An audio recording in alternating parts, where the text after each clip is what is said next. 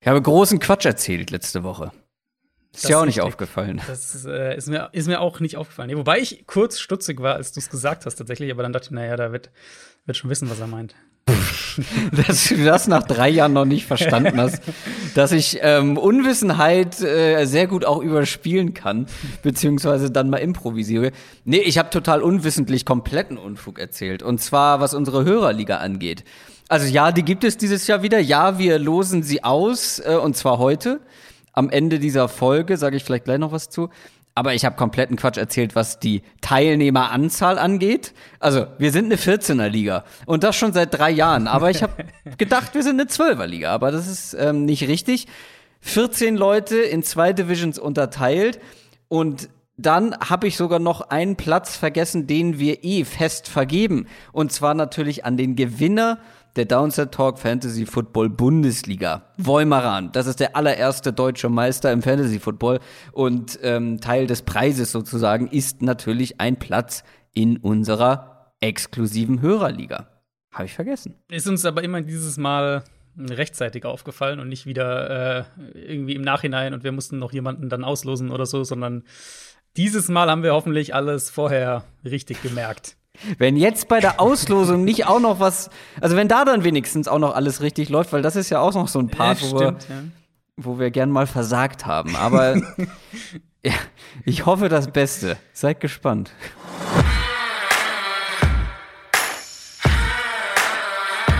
Down, Set, Talk. Der Football-Podcast mit Adrian Franke und Christoph Kröger.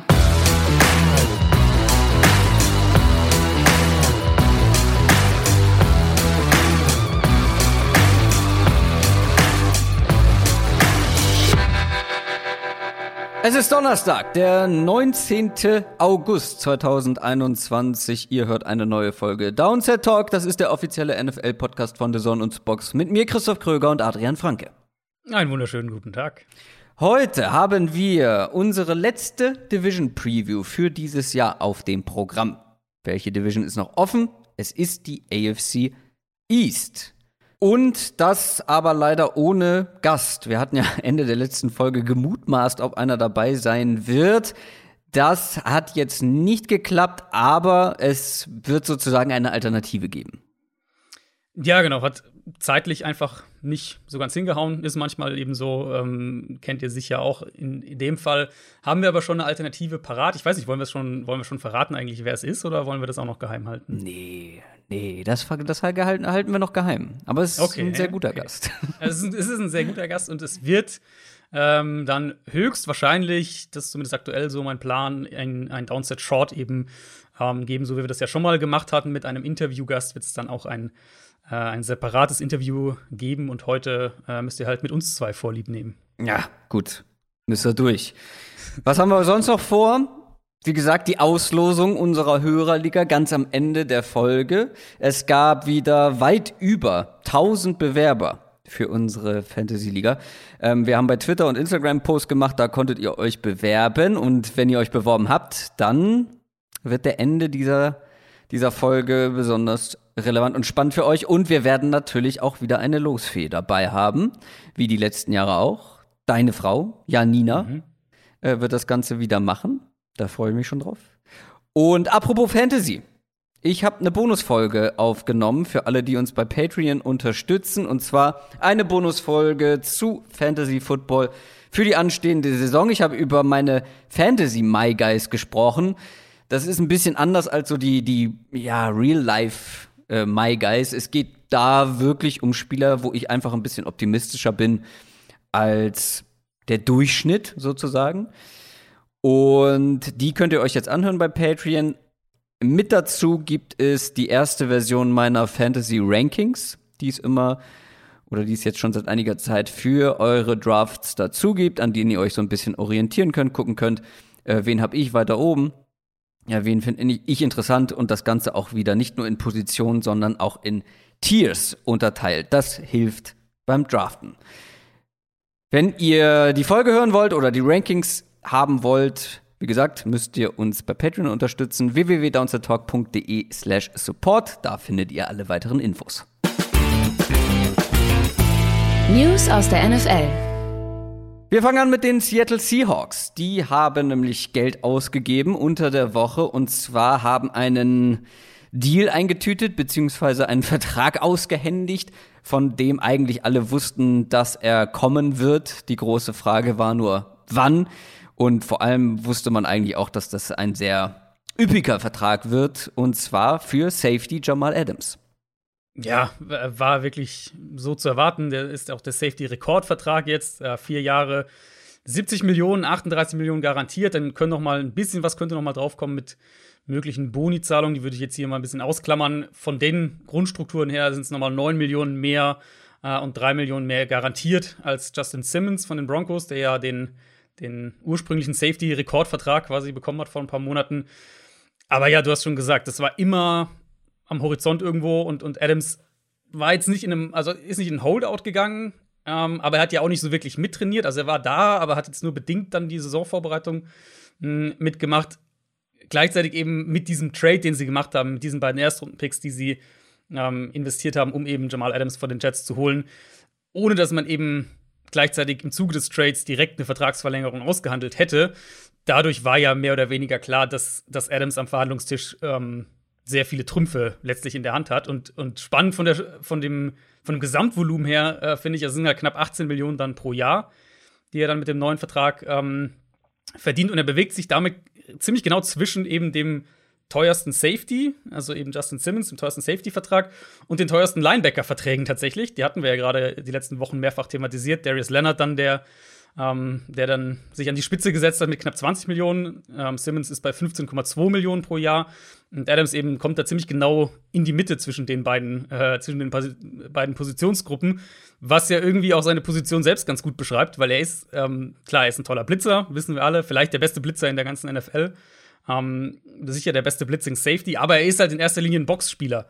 Und das war ja immer so ein bisschen das Thema mit ihm, dass sein Impact dadurch schon auch ein Stück weit limitiert ist irgendwo.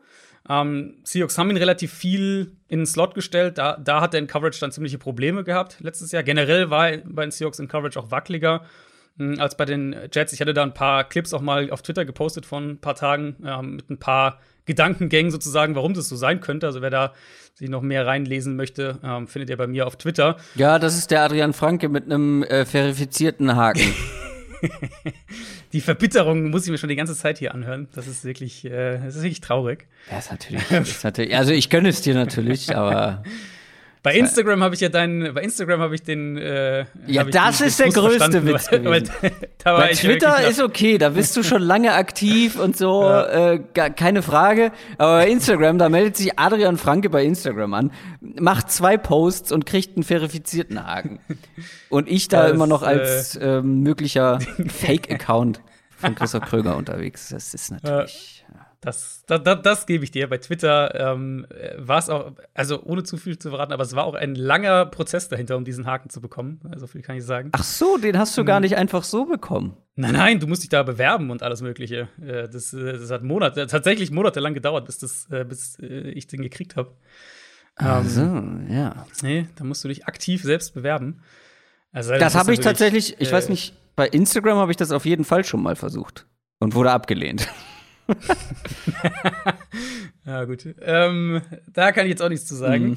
Ähm, gehen wir zurück zu Jamal Adams, der ähm, natürlich hat er einen Value für die Seahawks Defense, ne? das ist ja völlig klar. Und, und ich glaube, es ist auch verständlich dann vor, all, vor dem Hintergrund vor allem, was passiert ist und wie sie ihn selbst auch sehen, dass es eben dieser Vertrag geworden ist. Trotzdem denke ich, ist es fair, ähm, Seattle für diesen Prozess insgesamt, also der teure Trade, dann keine Vertragsverlängerung direkt, jetzt eben dieser Rekordvertrag. Da ist es, denke ich, schon fair, dass man sie dafür ein bisschen kritisiert oder eben auch dafür, dass sie im Prinzip ja jetzt, wenn man es jetzt mal ein bisschen drastisch formuliert, haben sie zwei Boxspieler mit Bobby Wagner und Jamal Adams, die beide rund 18 Millionen im Jahr verdienen. Und das natürlich, das ist natürlich schon ein Brett. Das ist ein Brett, aber wie gesagt, es war so zu erwarten, man wusste ja schon seit dem Trade, dass es passieren wird. Ja. Kommen wir zu einem, ich hätte beinahe gesagt, anderen Linebacker, aber das ist Quatsch. Äh, kommen wir zu einem Linebacker und zwar zu Joe Schobert. Der hat nämlich jetzt noch mal auf den letzten Drücker die Teams gewechselt, also auf dem letzten Drücker vor der Saison. Und zwar geht er von den Jaguars per Trade nach Pittsburgh zu den Steelers. Ja, ähm, komplett aus dem Nichts gekommen. Ähm, auch für Schobert selbst, er hat auch hat selbst gesagt, dann nach dem Trade, er hatte keine Ahnung davon, dass sich da irgendwas anbahnt. Und auf einmal war das irgendwie schon so mehr oder weniger in trockenen Tüchern. Also scheint jetzt nichts gewesen zu sein, was sich irgendwie über Wochen und Monate angebahnt hat, sondern relativ, ähm, relativ kurzfristig. Also aus Jaguars Sicht kann ich mir eigentlich nur vorstellen, dass sie im Training halt irgendwie von ein paar jungen Spielern oder anderen Spielern sehr überzeugt waren. Damian Wilson vermutlich allen voran. Der hat auch ein bisschen mit dem ersten Team dann trainiert. Ähm, neben Miles Jack eben. Und dass sie Schobert dann schnell loswerden wollten, weil sie traden ihn einmal sehr günstig für einen Sechstrunden-Pick. Und angeblich, da gab es so ein bisschen Berichte in beide Richtungen, aber angeblich übernehmen sie sogar noch einen Teil von seinem Gehalt. Also so ein bisschen ein kurioser Deal, weil Schobert ist ja kein schlechter Spieler und ist auch erst 27. Also ähm, schon überraschend. Steelers planen ihn direkt prominent ein. Er soll neben Devin Bush starten, soll auch, ähm, soweit das bisher durchgeklungen ist, soll er auch der, der defensive ähm, Signal-Caller auf dem Feld sein, also der dann auch die Calls vom Coordinator bekommt.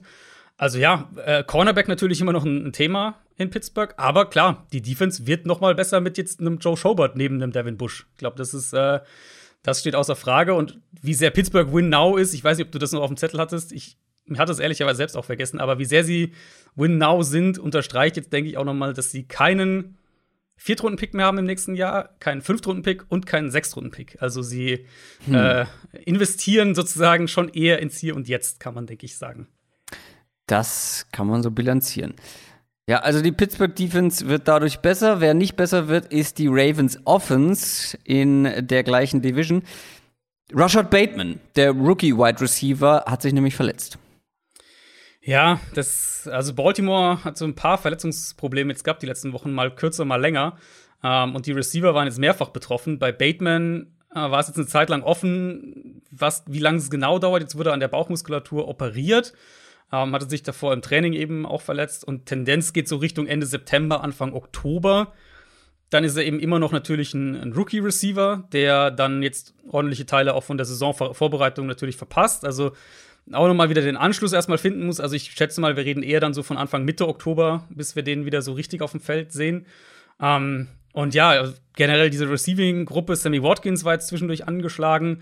Äh, Marquise Brown fällt ja schon seit einer ganzen Weile aus oder trainiert halt nur individuell, hat ähm, am Oberschenkel Probleme gehabt oder hat sie immer noch, meines Wissens nach ist er immer noch nicht im, im Teamtraining. Und da haben wir ges drüber gesprochen in der Division-Folge. So ein, ein maßgeblicher Teil, warum mich bei der Ravens Offense insgesamt eigentlich optimistisch war, muss man schon fast sagen, liegt halt darin, dass sie wirklich viel für ihre Outside Receiver gemacht haben. Und im Moment zumindest war diese, hat diese Receiver-Gruppe nicht so die glücklichste Saisonvorbereitung, weil es war wohl auch nicht so, dass jetzt zum Beispiel ein Tylen Wallace dahinter die Chance genutzt hätte und total durchgestartet wäre. Also diese Receiver-Gruppe in Baltimore ist auf jeden Fall was, was man noch beobachten muss. Wir kommen zu den Carolina Panthers. Die haben Greg Little getradet und zwar in Richtung der Dolphins nach Miami. Ja, kompletter Low-Risk-Move für die Dolphins, ähm, dass die Panthers das für den Preis eines Siebtrunden-Picks machen, lässt auch vermuten, dass sie ihn ansonsten eben äh, im Zuge der Kader-Cuts jetzt über die nächsten beiden Wochen wahrscheinlich entlassen hätten, dass er nicht den Kader geschafft hätte, war ja immerhin mal ein Zweitrunden-Pick und das erst vor zwei Jahren. Mhm. Ähm, aber eben, also Greg Little hat sich kaum mal in die Startformation gespielt und wenn er dann gespielt hat, dann war er meistens ziemlich schwach. Also gerade jetzt in, in, in, Pass Protection letztes Jahr war das eigentlich ein konstante, konstantes Problem für die Panthers. Ähm, insofern Miami eben guckst du halt, ob du da noch mal was rauskriegst. Vielleicht ein bisschen was von dem, was dir Pre-Draft gefallen hat, aber äh, sonst würde es mich jetzt auch nicht wundern, wenn die ihn wiederum auch noch vor Saisonstart entlassen. Bei den Packers und den Giants gab es auch noch was, was die Personalien angeht, und zwar genauer gesagt, was die Cornerbacks angeht. Was ist da passiert? Ja, auch das ist so ein Versuch, vielleicht Karrieren noch mal wiederzubeleben. Die tauschen nämlich Cornerbacks. Äh, Josh Jackson geht nach New York und Isaac Yadom geht nach Green Bay. Ähm, Josh Jackson war Zweitrunden-Pick 2018, Isaac mhm. Yadom war ein Drittrunden-Pick. Ähm, der ist jetzt auch schon bei seinem dritten Team. Die Broncos hatten ihn ja schon nach New York ursprünglich getradet, für einen Siebtrunden-Pick auch. Ähm, und jetzt äh, tauschen eben die beiden äh, Packers und Giants nochmal die Cornerbacks. Und also gerade bei Josh Jackson war ich und du ja, glaube ich, auch mhm. relativ optimistisch damals. Ähm, war einer meiner Draft-My-Guys, glaube ich. Ja, ja. ist in Green Bay halt wirklich aus der Rotation gefallen, hat das nie ja. irgendwie ansatzweise so bestätigen können. Nein. Immerhin, beide haben die letzten Jahre auch Special Teams gespielt, also zumindest da ist noch so mal so ein bisschen Value mit dabei. Und dann eben, wie gesagt, vielleicht funktioniert halt der Tapetenwechsel für ja. einen davon. Das ist letztlich die Hoffnung. Dann noch eine relativ frische News am Mittwochnachmittag deutscher Zeit kam die und zwar Rookie Offensive Tackle Tevin Jenkins von den Bears wird jetzt auch noch eine ganze Weile verpassen. Ich glaube, der hatte bisher noch gar nicht trainiert oder wenn dann überhaupt nur sehr wenig. Ja, genau. Und der kommt ja. jetzt unters Messer und wird dadurch natürlich noch eine Weile ausfallen. Genau, und zwar nicht nur unters Messer, sondern er wird am Rücken operiert, was natürlich schon mal, wo so alle Alarmglocken so ein bisschen mhm. angehen. Äh, Matt Nagy hat es eben jetzt am Mittwoch verkündet. Er hat gesagt, die Hoffnung wäre, dass, sie, dass er halt in dieser Saison noch spielen kann aber da ist schon so, da, da, da klang schon so mit, ähm, das könnte halt auch, der könnte halt auch vielleicht die Saison einfach aussetzen und nicht spielen. Ist natürlich richtig bitter für diese Line. Wir haben ja letzte Woche auch in der Division-Folge drüber gesprochen. Ich kann mich da nur wiederholen, selbst vor dieser Verletzung. Ich hätte, ähm, ich hätte Charles Leno niemals jetzt in dieser Offseason abgegeben, weil das könnte halt gerade in Protection eine richtig wackelige Line werden. Und jetzt Tevin Jenkins, der war ja für den Left Tackle Spot vorgesehen. Ähm, Jetzt wirst du da halt echt, sie haben jetzt Jason Peters haben sie ja geholt gehabt, jetzt noch so als Absicherung. Ich vermute mal, der wird jetzt auf Left Tackle starten, aber das, also das könnte, das könnte in Protection echt eine richtig wackelige äh, ähm, Offensive Line werden. Und dann, dann ist es natürlich noch mal eine andere Diskussion, wann du eben Justin Fields da reinwirfst, mm. der halt sowieso den Ball tendenziell ein bisschen länger hält. Ähm, und da haben die Bears halt im Moment echt nicht die Line dafür. Ja, und Andy Dalton kennt sich aus mit viel Druck. Also, das ist richtig, ja. ja letztes Jahr bei den Cowboys, davor bei den ja. Bengals, der kennt ja. sich mit wackeligen O-Lines aus. Das ist richtig. Dann haben wir noch gar nicht darüber gesprochen, dass es ja jetzt schon wieder etwas, ja, etwas mehr NFL-Football gibt als letzte Woche noch beim, beim Hall of Fame Game. Ähm, die erste Preseason-Woche ist rum.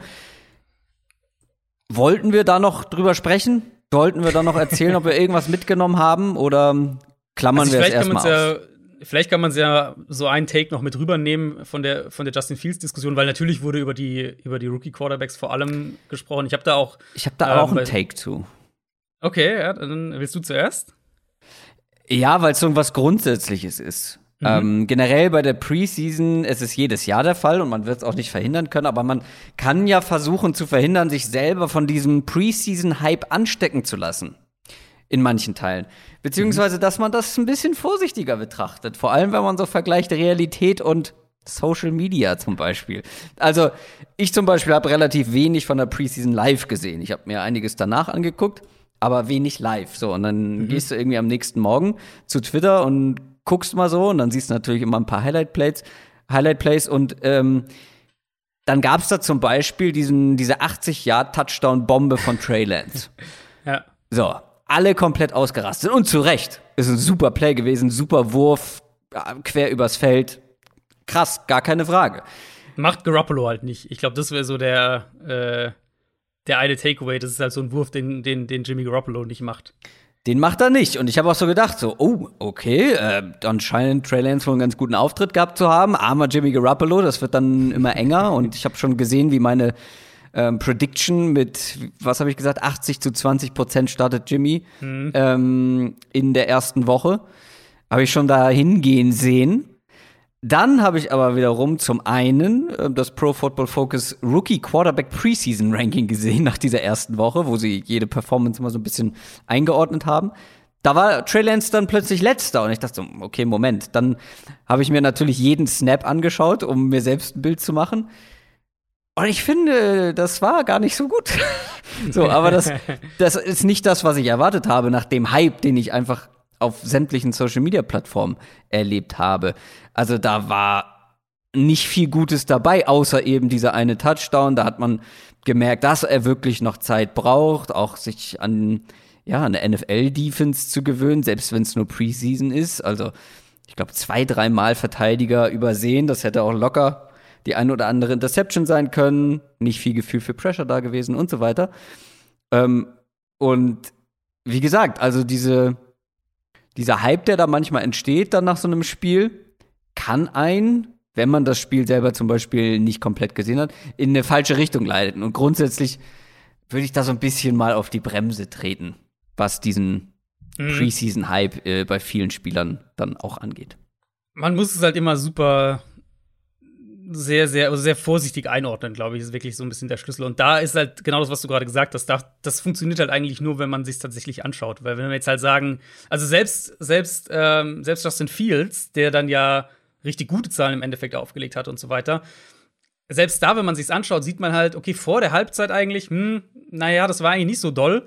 Und dann halt erst im dritten Viertel, als dann bei Miami noch mehr Backups drauf waren und so weiter, äh, und als er dann sehr, sehr viel mehr noch Rollouts bekommen hat, bis in das Spiel auch leichter gemacht wurde, dann kamen halt diese Plays, was jetzt nichts von den Plays selbst wegnehmen soll, aber das hilft natürlich dann auch, das richtig einzuordnen. Und ich glaube, das, äh, das ist so der kritische Part für alle, für all diese Spieler, auf die wir ja jetzt irgendwie uns freuen, die in der NFL mal zu sehen und die auch natürlich alle Snaps bekommen, ähm, wo ja viele, viele Veterans einfach gar nicht spielen oder fast gar nicht spielen finde ich, kann man schon ein bisschen was mitnehmen. Man muss es eben in, den richtigen, in die richtigen Parameter schauen. Ja, ganz Und, kurz, ähm, ganz kurz ja. noch. Mac Jones zum Beispiel, über den wir gleich auch noch sprechen werden, war ja aber das komplette Gegenteil. Da gab es ja. keinen Hype, da gab es keine ja. Highlight-Videos. Der war halt nicht spektakulär, dabei war er eigentlich wesentlich routinierter in seinem Auftritt. Das war ein guter Auftritt. Ja. Und ich muss ja sagen, ich habe, ähm, äh, was ich gerade, was ich gerade eben noch sagen wollte, ich hatte bei bei Spox auch ein bisschen über die Rookie-Quarterbacks geschrieben in Woche 1 und ich fand ja tatsächlich, dass Zach Wilson der Beste war von denen, ja, äh, über den wir auch gleich noch sprechen werden. Ähm, äh, ja, absolut. Also der hat auch einen guten Eindruck hinterlassen. Genau, und auch da war es halt nicht so spektakulär. Genau. Ähm, und es, es ging nicht so krass rum, aber der hat halt eigentlich kaum Fehler gemacht, fand ich. Und sogar ein, zwei Sachen gezeigt, die, äh, also insbesondere so in der Mitte des Feldes anspielen und so, wo, ähm, wo man bei ihm ja Fragezeichen hatte. Und so, für sowas finde ich es dann halt schon wieder so, dass ich sage, okay, das das lohnt sich, das mal anzuschauen und da mal reinzuschauen, weil man halt so ein bisschen der Eindruck sich halt erweitert und, und man das Bild ein bisschen kompletter wird. Ähm, und gerade bei den Preseason-Spielen ist es ja so, dass selbst die NFL alle Snaps dieser Rookie-Quarterbacks ja. zusammenschneidet, schon, so, ja. schon seit Jahren. Und genau, ja. das, da kann man, auf, auf das kann man mal in fünf Minuten weggucken. Äh, genau, gibt's bei YouTube. Ähm, das ist also das ist mit das Wichtigste, finde ich, an diesen, an diesen Preseason-Auftritten. Und mhm. dann, um sich einfach selbst ein Bild zu machen und dann werdet ihr sehen, äh, warum ich meine Prediction mit Jimmy Garoppolo in Woche Nummer 1 bei den 49ers auf 90 zu 10 erhöhe.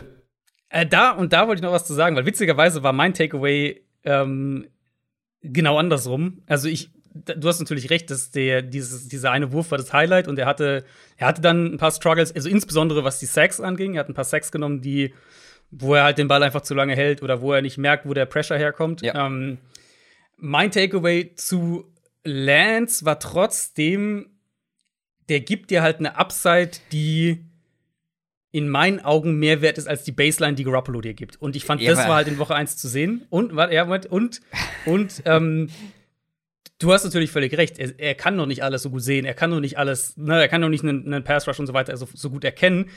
Aber er profitiert ja davon, wenn er spielt. Und er lernt es ja, wenn er spielt. Und mein, mein Punkt war halt so ein bisschen, klar, Garoppolo viel, viel sicherer, den in Woche 1 zu spielen. Und wenn du sagst, ich will, dass meine Offense so nah wie möglich am Playbook umgesetzt wird, ähm, dann, dann ist Garoppolo der, den du spielen lassen musst. Mein Punkt war halt, warum ich eben zu Lance gehen würde, äh, ja. Dass ich halt sage, die, die Upside ist natürlich viel höher, das wissen wir alle, deswegen haben sie ihn auch so teuer gedraftet.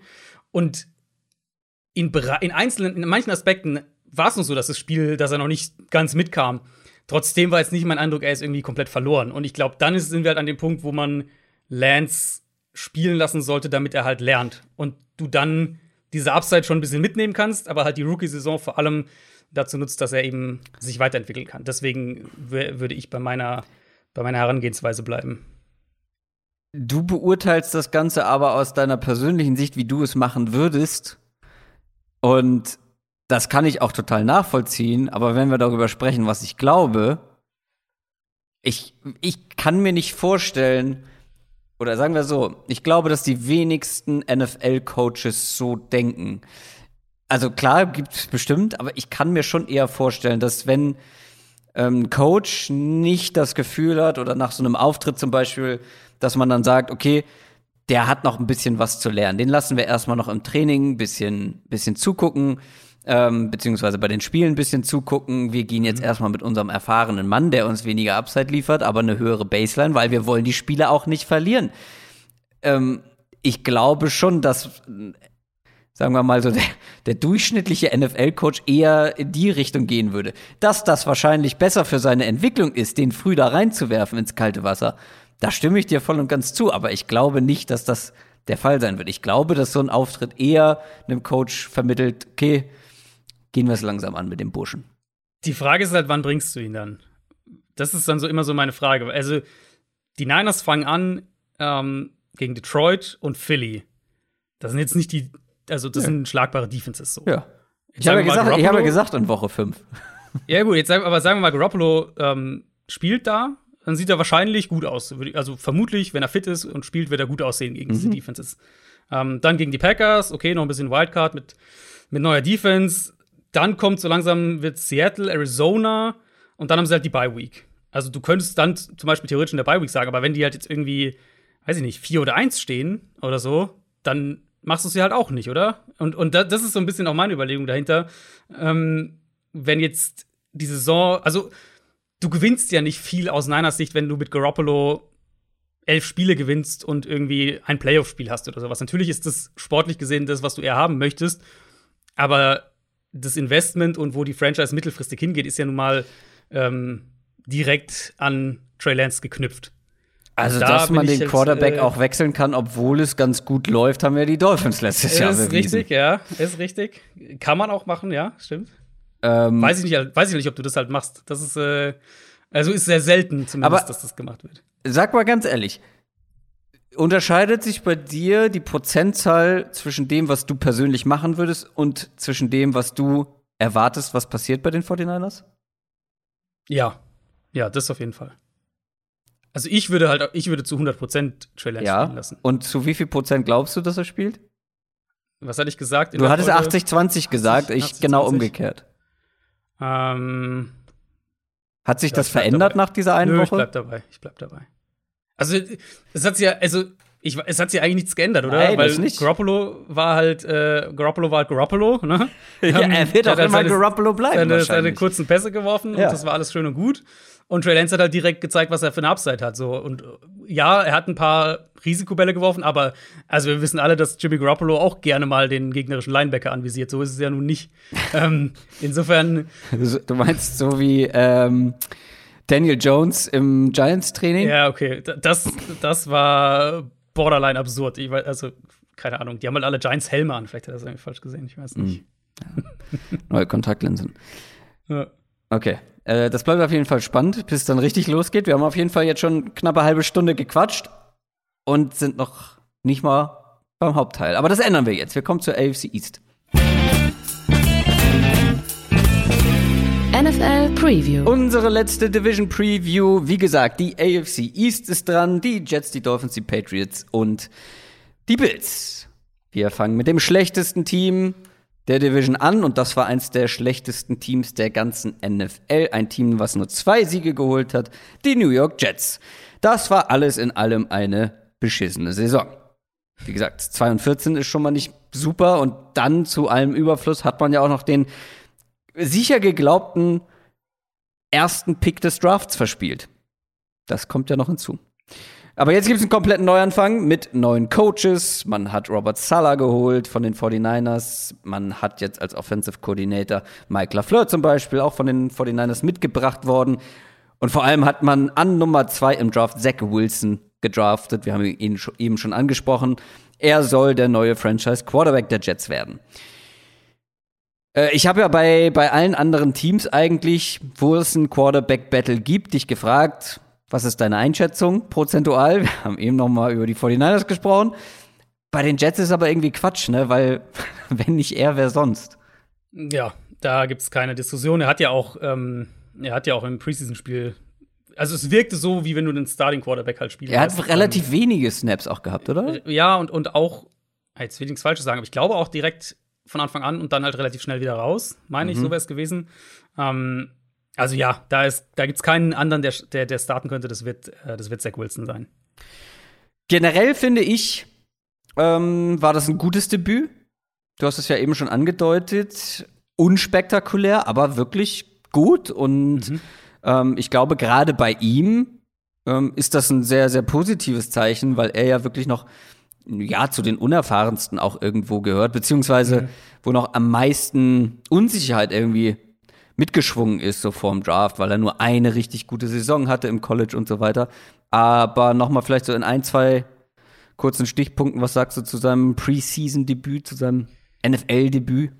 Er wirkte halt sehr sicher und das fand ich auf jeden Fall ein gutes, ähm, gutes erstes Zeichen. Ich fand es in zweierlei Hinsicht ermutigend. Einmal für ihn selbst, wird es ja eben schon so ein bisschen gesagt, er hat halt auch wirklich in die Mitte des Feldes gespielt und so, wo wir, was ja so eine der Kernfragen ähm, bei ihm war, weil er halt bei BYU sehr viel mit den Rollouts dann einfach tief gegangen ist, ähm, also tief an der Sideline gegangen ist. Und das sah schon besser aus und dann auch positiv eben so der zweite Aspekt, die Coaches haben das halt für ihn super ge ge gescriptet. Also es war, du hast genau gesehen, ähm, die wissen, was er kann, die wissen, wie sie ihn da in dieses erste Spiel reinbringen können, ohne ihn jetzt irgendwie total ins kalte Wasser zu werfen.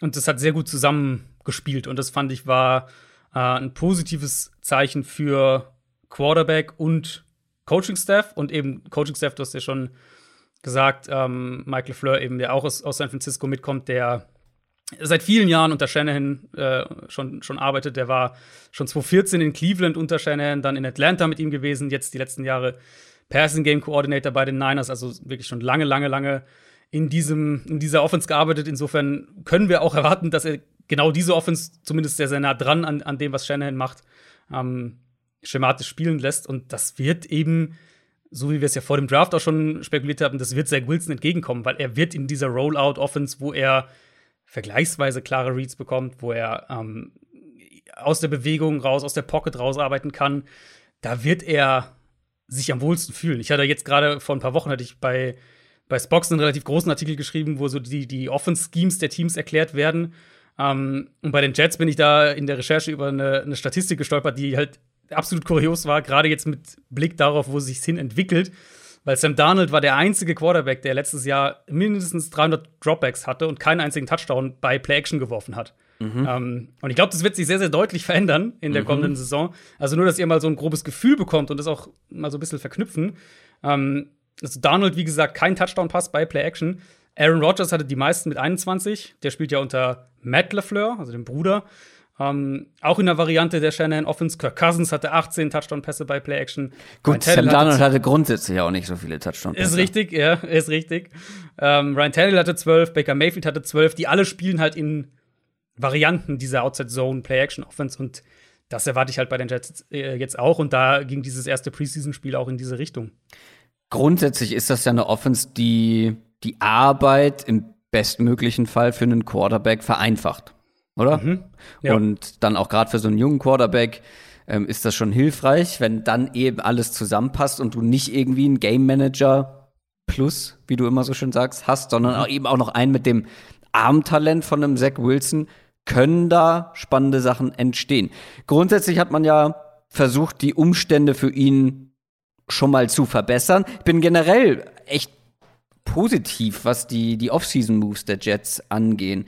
Ähm, aber wir sind ja gerade bei der Offense. Wenn wir da mal drauf schauen, man hat Corey Davis geholt, zum Beispiel von den Titans, man hat Elijah Moore, den äh, Wide Receiver gedraftet. Man hat mit Vera Tucker einen neuen O-Liner gedraftet, Michael Carter einen ähm, ja, interessanten Running Back geholt, einfach um einem Zach Wilson und der ganzen Offense ein bisschen mehr individuelle, individuelle Qualität zu verpassen. Und ja, das war ja auch ein Mitgrund, warum es dann letztes Jahr so schlecht aussah in der Offense, weil da wenig Skillplayer oder Playmaker ja. unterwegs waren. Und das wird sich auf jeden Fall ändern ich finde schon, dass es hier ein paar Gründe gibt, so ein bisschen euphorisch zu werden, was die, die Jets Offense angeht, mit eben Zach Wilson plus den eben genannten Spielern, die man da geholt hat.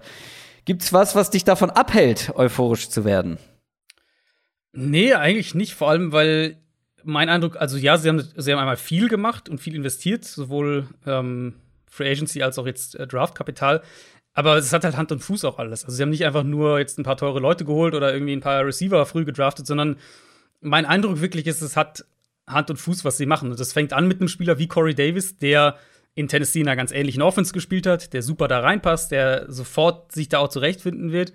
Ähm, auch Elijah Moore ist ja einer, der so aus dem Slot heraus gerade mit Yards nach dem Catch mhm. viel, viel punkten wird. Auch das natürlich in der Offense eine sehr wichtige Qualität. Ähm, wenn wir jetzt mal, wenn wir jetzt mal nur auf das Receiving Core schauen, wenn wir da so einen, eine Sache rausstellen wollen, dann ist es, denke ich, die, die Sorge Nummer 1 Receiver, so ein bisschen, weil in die Rolle rutscht ja Corey Davis schon fast zwangsläufig, weil es halt keinen anderen gibt.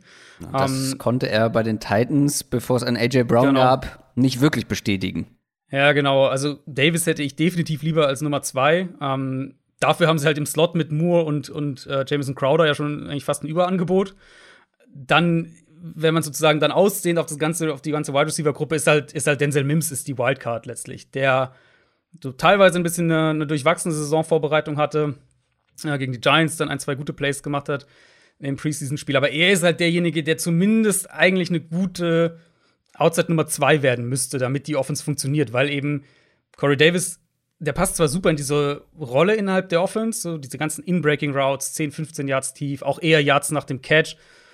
Aber es ist halt kein Receiver, der jetzt so eine Receiver-Gruppe trägt. Und es ist halt auch nicht so, als hätten die Jets die Tight End Power, dass man sagt, die spielen halt viel mit, mit zwei Tight Ends und, und, und regeln darüber viel, sondern ich glaube schon, und das könnte ein Unterschied sein zu den Niners, ähm, ich denke schon, dass die Jets mehr mit drei Receivern auch auf dem Feld spielen werden. Meinst du nicht? Es gibt das Chris Herndon Breakout-Jahr, das, das lang das erwartete. Seit, seit drei Jahren oder so, glaube ich, warten.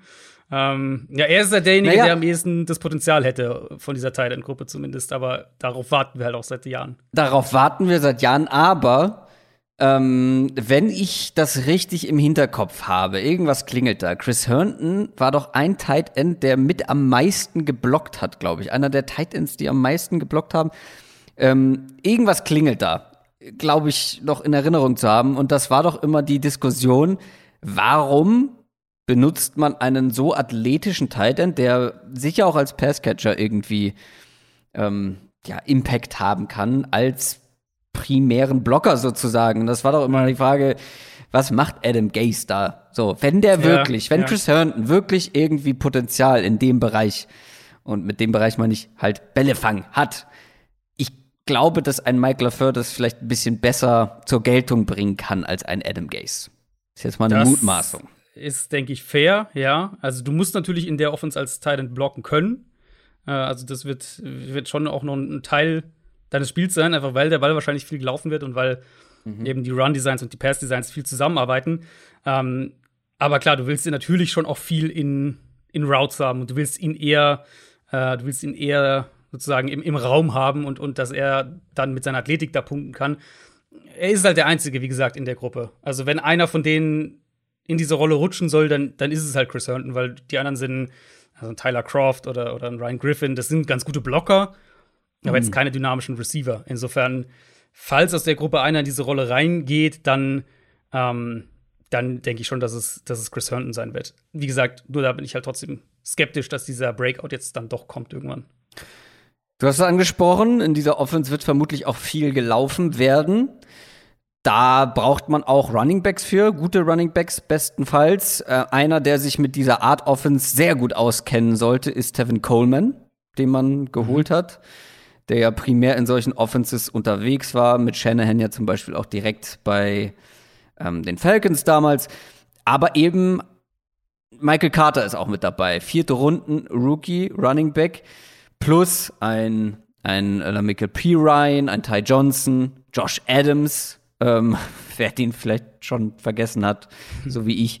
Ähm, die Auswahl ist groß. Gibt es denn da aber auch jemanden, wo du sagst, der hat auch irgendwie die Qualität in so einem Outside-Zone-Running-Game für Aufsehen zu sorgen?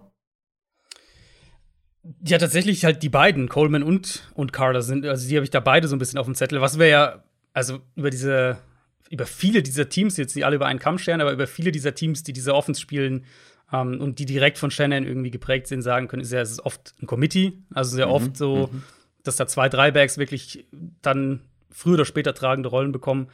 Ähm, und ich denke, so wird es hier auch sein. Also, was man hört so aus, aus New York, ist, dass Tevin Coleman am ehesten mh, hm, sowas wie die 1A ist, also mit den Startern primär auch spielt, aber auch Michael Doch. Carter hat schon mit den, mit den Startern im Training, im, im Training äh, gearbeitet. Also ich denke, Committee anfangs mit Coleman als Nummer 1 und, und, P und, und, äh, und Carter als 1b Und das könnte sich dann aber im Laufe der Saison auch umdrehen. So würde ich es einschätzen. Und dann halt die anderen dahinter. Ich glaube, da, ja. ähm, das ist dann mehr so ein bisschen, ja, mit dabei. Also, aber die zwei werden es machen. Ich glaube, Michael Carter wird relativ schnell ähm, das meiste des Workloads bekommen, könnte ich mir vorstellen. Ich glaube aber auch, dass Tevin Coleman bis zum Ende der Saison oder, na gut, das ist vielleicht schon sehr weit gegriffen, aber sehr lange auch eine, eine große Rolle haben wird, vor allem was so Short Yardage, Goal Line und so weiter angeht, weil Michael Carter ist nun auch wirklich ein, ja, ein relativ schmaler Back, würde ich mal sagen. Kommen wir zur Defense.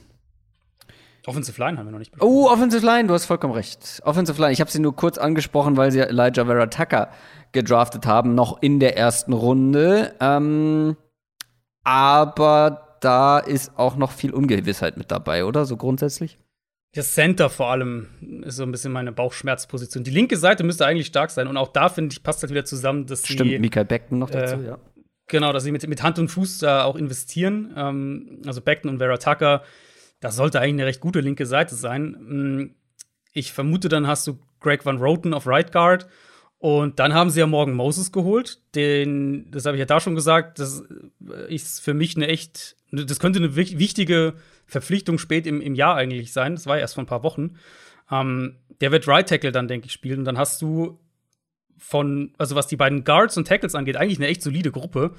Center, wie gesagt, das ist das Conor McGovern letztes Jahr echt wackelig gewesen. Der hatte, also wenn man es jetzt mal unterm Strich anschaut, der hatte ein wirklich gutes Jahr in Denver 2019. Ansonsten davor zwei Jahre in Denver, jetzt ist eine bei den, bei den Jets. Gerade was Pass Protection angeht, war der nicht gut. Ähm, hat letztes Jahr auch, also wenn jetzt mal noch die Zahlen gehen, hat letztes Jahr 33 Pressures zugelassen. Das ist eine riesige Zahl für einen Center. Ähm, waren auch die meisten unter allen Centern letztes Jahr. Insofern, das wäre so eine Position, da würde ich zum Beispiel sagen, vielleicht da könnte man sich noch umschauen. Es gibt ja beispielsweise noch einen Austin Writer, der noch zu haben wäre. Also Center vielleicht, dass man da noch guckt, ob man wenigstens eine gute Alternative holt. Aber ansonsten glaube ich, ähm, ist die Jets Line auf einem ganz guten Weg. Was bedeutet ganz guter Weg, wenn wir jetzt aufs kommende Jahr gucken? Also wo rankst du sie so grob ein? Ähm, unterer Durchschnitt, überer Durchschnitt? Ich würde sie, glaube ich, so ins, ins, ins stabile Mittelfeld packen. Also ich Mhm. Glaub schon, es ist natürlich mit zwei jungen Spielern auf der linken Seite ist natürlich immer ein bisschen Protection mit dabei. Mhm. Ähm, und Center, da haben sie halt eine klare Schwachstelle, aber ich denke, die kann sich in eine solide bis gute, also so durchschnittliche bis leicht überdurchschnittliche Line äh, in, der, in der kommenden Saison schon entwickeln. Jetzt kommen wir aber zur Defense. Mhm. Äh, zum Prunkstück, hoffentlich, von Robert Sala, ist ja ein Coach, der ähm, defensive-minded ist, hat diese 49ers-Defense die letzten Jahre geprägt, muss natürlich jetzt qualitativ ein paar, äh, ja, paar, paar Rückschritte verkraften, sag ich mal. Also es ist natürlich nicht das Gleiche, was er da zur Verfügung hat im Vergleich zu dem, was er da in San Francisco trainiert hat. Aber auch in der Defense haben die Jets einiges gemacht und es gab auch ein paar gute Verpflichtungen. Lass uns mal mit der D-Line anfangen, weil ich finde generell die D-Line ist interessant bei den Jets. Also Carl Lawson mhm. war ja einer meiner Free Agency My Guys sozusagen, wo ich gesagt mhm. habe, das ist wirklich ein Spieler, der unterm Radar bei den Bengals zu einem richtig guten Edge-Spieler gereift ist. Dann hat Quinnen Williams sich gut entwickelt. Dann gibt es so einen Spieler wie Folorunso Fatukasi, ähm, der auch unterm Radar irgendwie ja solide Leistung gezeigt hat. Dann gab es noch ein paar mehr Verpflichtungen. Ähm, wie guckst du auf die Defensive Line insgesamt? Relativ positiv, was aber auch sein sollte. Bevor wir gleich zur Secondary kommen, glaube ich, so viel kann man, kann man vorwegschieben. Also die Secondary wird äh, die Defense nicht tragen.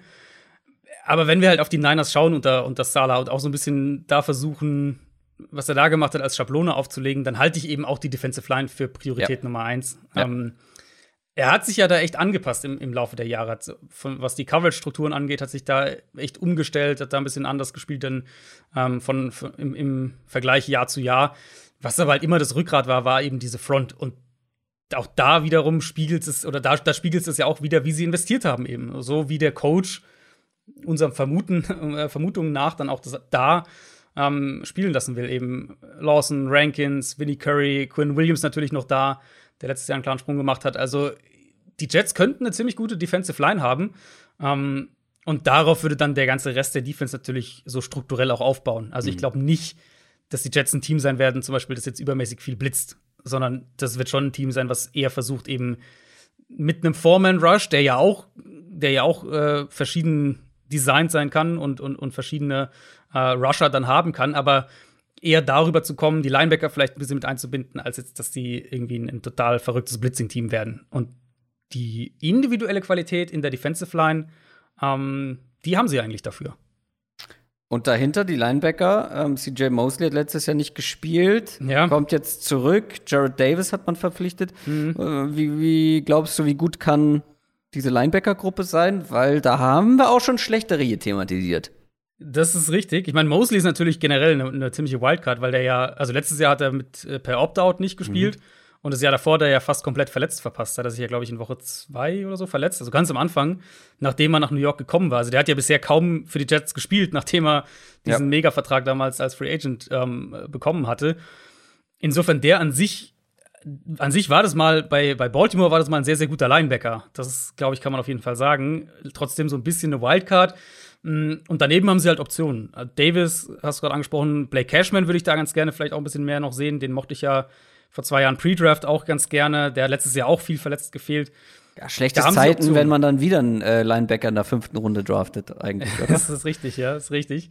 Ähm, nee, aber also da, wenn Mosley einigermaßen das ist, was, was man sich vielleicht erhoffen darf, ähm, dann sollte das auch eigentlich eine ganz gute Gruppe sein. Natürlich nicht auf dem Level, was, was die Niners haben, aber jetzt auch kein, also schon das, was das Rückgrat von deiner Defense sein kann. Grundsätzlich ähm, bei den Jets der Draft erstmal in die Offensive geguckt und dann hinten raus in die Defensive. Also in der fünften, sechsten und auch siebten Runde hat man dann noch mal ähm, zugelangt. Nee, in der siebten Runde ist gelogen, wenn ich das hier gerade sehe. Aber vor allem in der fünften und sechsten Runde mehrere Picks in die Defense gesteckt. Ich habe gerade schon angesprochen, nochmal ein Linebacker, zwei Linebacker in der, ähm, insgesamt. Ähm, und ja, auch auf Cornerback. Und damit würde ich zur Secondary übergehen. Du hast es ja schon ähm, ja, durchklingen lassen, dass das nicht gerade doll ist, was man da hat. Ich würde es mal so aufziehen. Wenn wir auf die Safety-Gruppe gucken, sieht das doch gar nicht so schlecht aus. Also man hat hier einen Lamarcus Joyner geholt, der durchaus Potenzial hat. Wir haben häufig drüber gesprochen, bei den Raiders ja irgendwie als Slot-Cornerback eingesetzt, aber seine besten Tage bei den Rams hatte er als Pre-Safety. Und mal sehen, wie die Jets ihn verwenden werden. Man könnte natürlich sagen, bei so einem Mangel auf Cornerback muss er da vielleicht auch wieder ran. Dazu noch Marcus May, ein Ashton Davis, äh, der jetzt ähm, ja auch noch nicht, ist das sein zweites Jahr? Oder? Ja, äh, zweites Jahr hat letztes Jahr ähm, aber auch, ich glaube, grob die Hälfte gefehlt. Ja. Oder zumindest eine Zeit lang verletzt gefehlt. Von dem weiß man noch nicht so richtig, was man bekommt, ist auf jeden Fall meine Notiz ähm, dazu. Also, wenn wir, wenn wir nur über die Safety sprechen, ist das doch gar nicht übel. Das ist nicht übel, ja. Das gibt ja zumindest ein bisschen Stabilität. Ähm, ist ja so das Thema, was sich häufiger anbringen, wenn wir auf so Team-Previews schauen, eben was Teams in der Offseason machen, verrät uns halt viel und die Jets mit der Defense, finde ich, sind halt so ein Musterbeispiel dafür. Sie haben halt richtig in die Front investiert mit, mit den ganzen Spielern, die wir gerade aufgezählt haben und die Secondary, beziehungsweise die, die Cornerback-Gruppe ist halt das Fragezeichen. Und Safety, absolut. Marcus May, sehr, sehr guter Safety. Davis, da erhofft man sich sicher den Sprung dann so ein bisschen im zweiten Jahr. Ähm, aber Joyner, und das klingt zumindest so im Training, dass er auch primär Safety spielt, das könnte, also selbst wenn wir mal Ashton Davis so ein bisschen ausklammern, Joyner und Marcus May, das könnte eigentlich auch vom Zusammenspiel her, was der eine kann, was der andere kann, könnte das ziemlich gut funktionieren. Also da, da zumindest sollten sie ganz gut aufgestellt sein. Ja, und jetzt rüber zu den Cornerbacks. Hm. Viele No-Names, aber besonders spannend noch ein zweiter Michael Carter, den man gedraftet hat in der Ja. fünften Runde. Werden Ja. wir den auch schon direkt sehen oder gibt es da andere, wie zum Beispiel ein letztes Jahr gedrafteter Bryce Hall ähm, oder so Leute wie, ähm, ja, wen nehmen wir denn da mal? Ein Bless One Austin oder so, Ja. ähm, die da dann. wollt- Wer spielt das Starting Cornerback? Sag es mir. Ich, ich wollte gerade sagen, so dein, dein Guess ist so gut wie meiner. Ähm, also, äh, muss ich ganz ehrlich sagen, ich habe bei keiner, bei keiner Cornerback-Gruppe so wenig Sicherheit in meiner Prognose, wer da spielt. Wenn ich jetzt heute raten müsste, ähm, also da haben sie auch noch einen verloren, muss man ja vielleicht auch erwähnen, Brian Poole, Mhm, der Slot Corner, der beste Corner auch in der Gruppe, den haben sie ja in, in der Free Agency dann abgegeben oder gehen lassen. Das war ja so ein bisschen der Grund, warum ich wieder befürchtet habe, dass Lamarcus Mhm. Joyner jetzt diese Rolle übernehmen soll. Ja, ähm, also was denke ich klar ist, ist, dass sie ein paar jungen Spielern da Chancen geben werden auf Cornerback. Meine Vermutung wäre, dass, dass Austin und Bryce Hall tatsächlich das Outside-Corner-Duo sind. Ähm, Im Slot hat äh, Javelin Guidry letztes Jahr ganz gute Ansätze gezeigt, würde ich mal sagen. Der könnte da vielleicht mehr spielen, vielleicht auch starten dann auch. Ähm, und dann hast du halt diese ganzen jungen Spieler noch dahinter, ein paar Rookies aus diesem Jahr, je nachdem, wer da den Kader schafft. Aber es gibt halt eben in der Gruppe quasi, es gibt keine Baseline. Es gibt keinen, es gibt keinen nicht so einen Corner, wo man sagt, okay, an dem kann man so ein bisschen ausrichten, das ist hier der, der, der, der Fixpunkt. Das gibt's halt einfach nicht. Und, und da sind die Jets schon so ziemlich mit das einzige Team in der NFL, glaube ich, oder, oder eins von ganz wenigen Teams, ähm, über die man das sagen muss. Nee, ihr merkt es ja an den Namen. Also ich glaube, es Ja, wird ja. Hörerinnen und Hörer geben, die jetzt von den Namen, die wir genannt haben, noch keinen einzigen jemals gehört haben. Und es wäre Das überhaupt nicht verwerflich, sein, ja. außer vielleicht Bryce Ja. Hall, weil man über den äh, vor dem Draft 2020 ein bisschen Mhm. mehr gesprochen hat. Aber ansonsten sind das No-Names. Ja. Lama Jackson kennt man, aber das ist ein anderer. Ja, sie haben Lama Jackson und Michael Carter als Cornerback. Äh, Ja. zumindest das. Gehen nach Namen wahrscheinlich. Aber also sie haben zumindest ähm, ja mit einer Schrotflinte im Draft auf die Cornerback-Position geschossen. Ja, Äh, ja. Mit zwei Fünftrunden-Picks, einem Sechstrunden-Pick und dann noch einen ähm, undrafted Free Agent geholt. Also vielleicht gibt es da ja irgendwie einen, ja, einen kleinen Diamanten, den sie irgendwie gefunden haben, so die Nadel im Heuhaufen. Aber grundsätzlich, glaube Mhm. Ja. ich, spricht Also das für sich. man darf halt nicht vergessen, also die Jets waren ja nicht zufällig 2 und 14 und das lag jetzt auch nicht nur an Adam Gase, sondern der, der Kader hatte ja nicht wahnsinnig viel Talent. Aber auch an Adam Gase. Auch an Adam Gase, ja, aber es ist jetzt nicht so, als hätte der einen Top-Kader ähm, Nee, irgendwie stimmt. runtergewirtschaftet. Und du kannst halt so einen Kader nicht in einer Offseason reparieren. Das war ja so ein bisschen das Thema, was wir, ähm, was wir mit den Bengals letztes Jahr hatten, was wir mit Arizona vor zwei Jahren hatten. Das dauert halt auch zwei, drei Offseasons, bis du den wirklich Was wir mit Dann den so- Browns über zehn Jahre hatten. so, ja. Ähm, und die Jets haben halt jetzt ganz klar andere Sachen priorisiert und das kann ich auch sehr gut nachvollziehen, weil, also Punkt eins, Quarterback natürlich, logisch, und dann halt um diesen Quarterback herumzubauen, und das finde ich auch absolut richtig, de- dem halt möglichst viel Support direkt zu geben. Und dann Punkt zwei eben die Defensive Line. Und wenn du halt sagst, mein, unser Defensive Coordinator, der baut seine Defense eher über die Defensive Line oder, oder über die Front auf. Ähm, und wir haben die Safeties, die das so ein bisschen zusammenhalten dahinter. Irgendwo musst du halt Einschnitte machen. Und die Jets haben sich ganz klar dafür entschieden, jetzt auf Cornerback halt zu gucken, ob ein, zwei von den Jungen sich da durchsetzen können. Und ich bin mir sicher, wenn das total in die Hose geht, dann, ähm, dann werden sie nächste Offseason werden sie in Cornerbacks investieren, zumindest in einen Mal. Ich mag aber grundsätzlich die Richtung, in die sich die Jets entwickeln. Ähm, wie gesagt, Mhm. die Off-Season-Moves. Ähm, ich bin positiv bei den Coaches. Natürlich muss man da, wir sagen es bei allen Coaches, die irgendwie ja, Rookie-Head-Coaches zum Beispiel sind. Wir wissen auch nicht, ob Robert Sala ansatzweise so ein guter Headcoach ist, wie er ein Defensive Coordinator war die letzten Jahre. Das muss sich alles zeigen. Genau. Bei den Jets muss sich grundsätzlich viel zeigen. Zach Wilson muss zeigen, ähm, was er kann. Da gibt's noch große Baustellen, allen voran, klar, die Cornerback-Position. Aber ich kann mir nicht vorstellen, dass die Jets schlecht sein werden. Also ich Also glaube, halt ja, Schlecht ist für dich Top unter 5 fünf picken. Siegen. Top 5 Pick, okay. Hm, Was auch immer das dann bedeutet. Aber schlecht wäre für mich vier oder weniger Siege. Ja, das glaube ich auch nicht. Das glaube ich auch nicht. Ich glaube, dass sie, ich glaube schon, dass die ähm, einen, einen guten Sprung machen werden. Aber kann natürlich auch, du kannst natürlich auch einen Sprung als Team machen und gewinnst halt trotzdem nur fünf Spiele, wenn du letztes Jahr nur zwei gewonnen hast. Aber Ja, es wäre gar nicht sein. so schlimm, finde ich, weil Nee, nee, nee.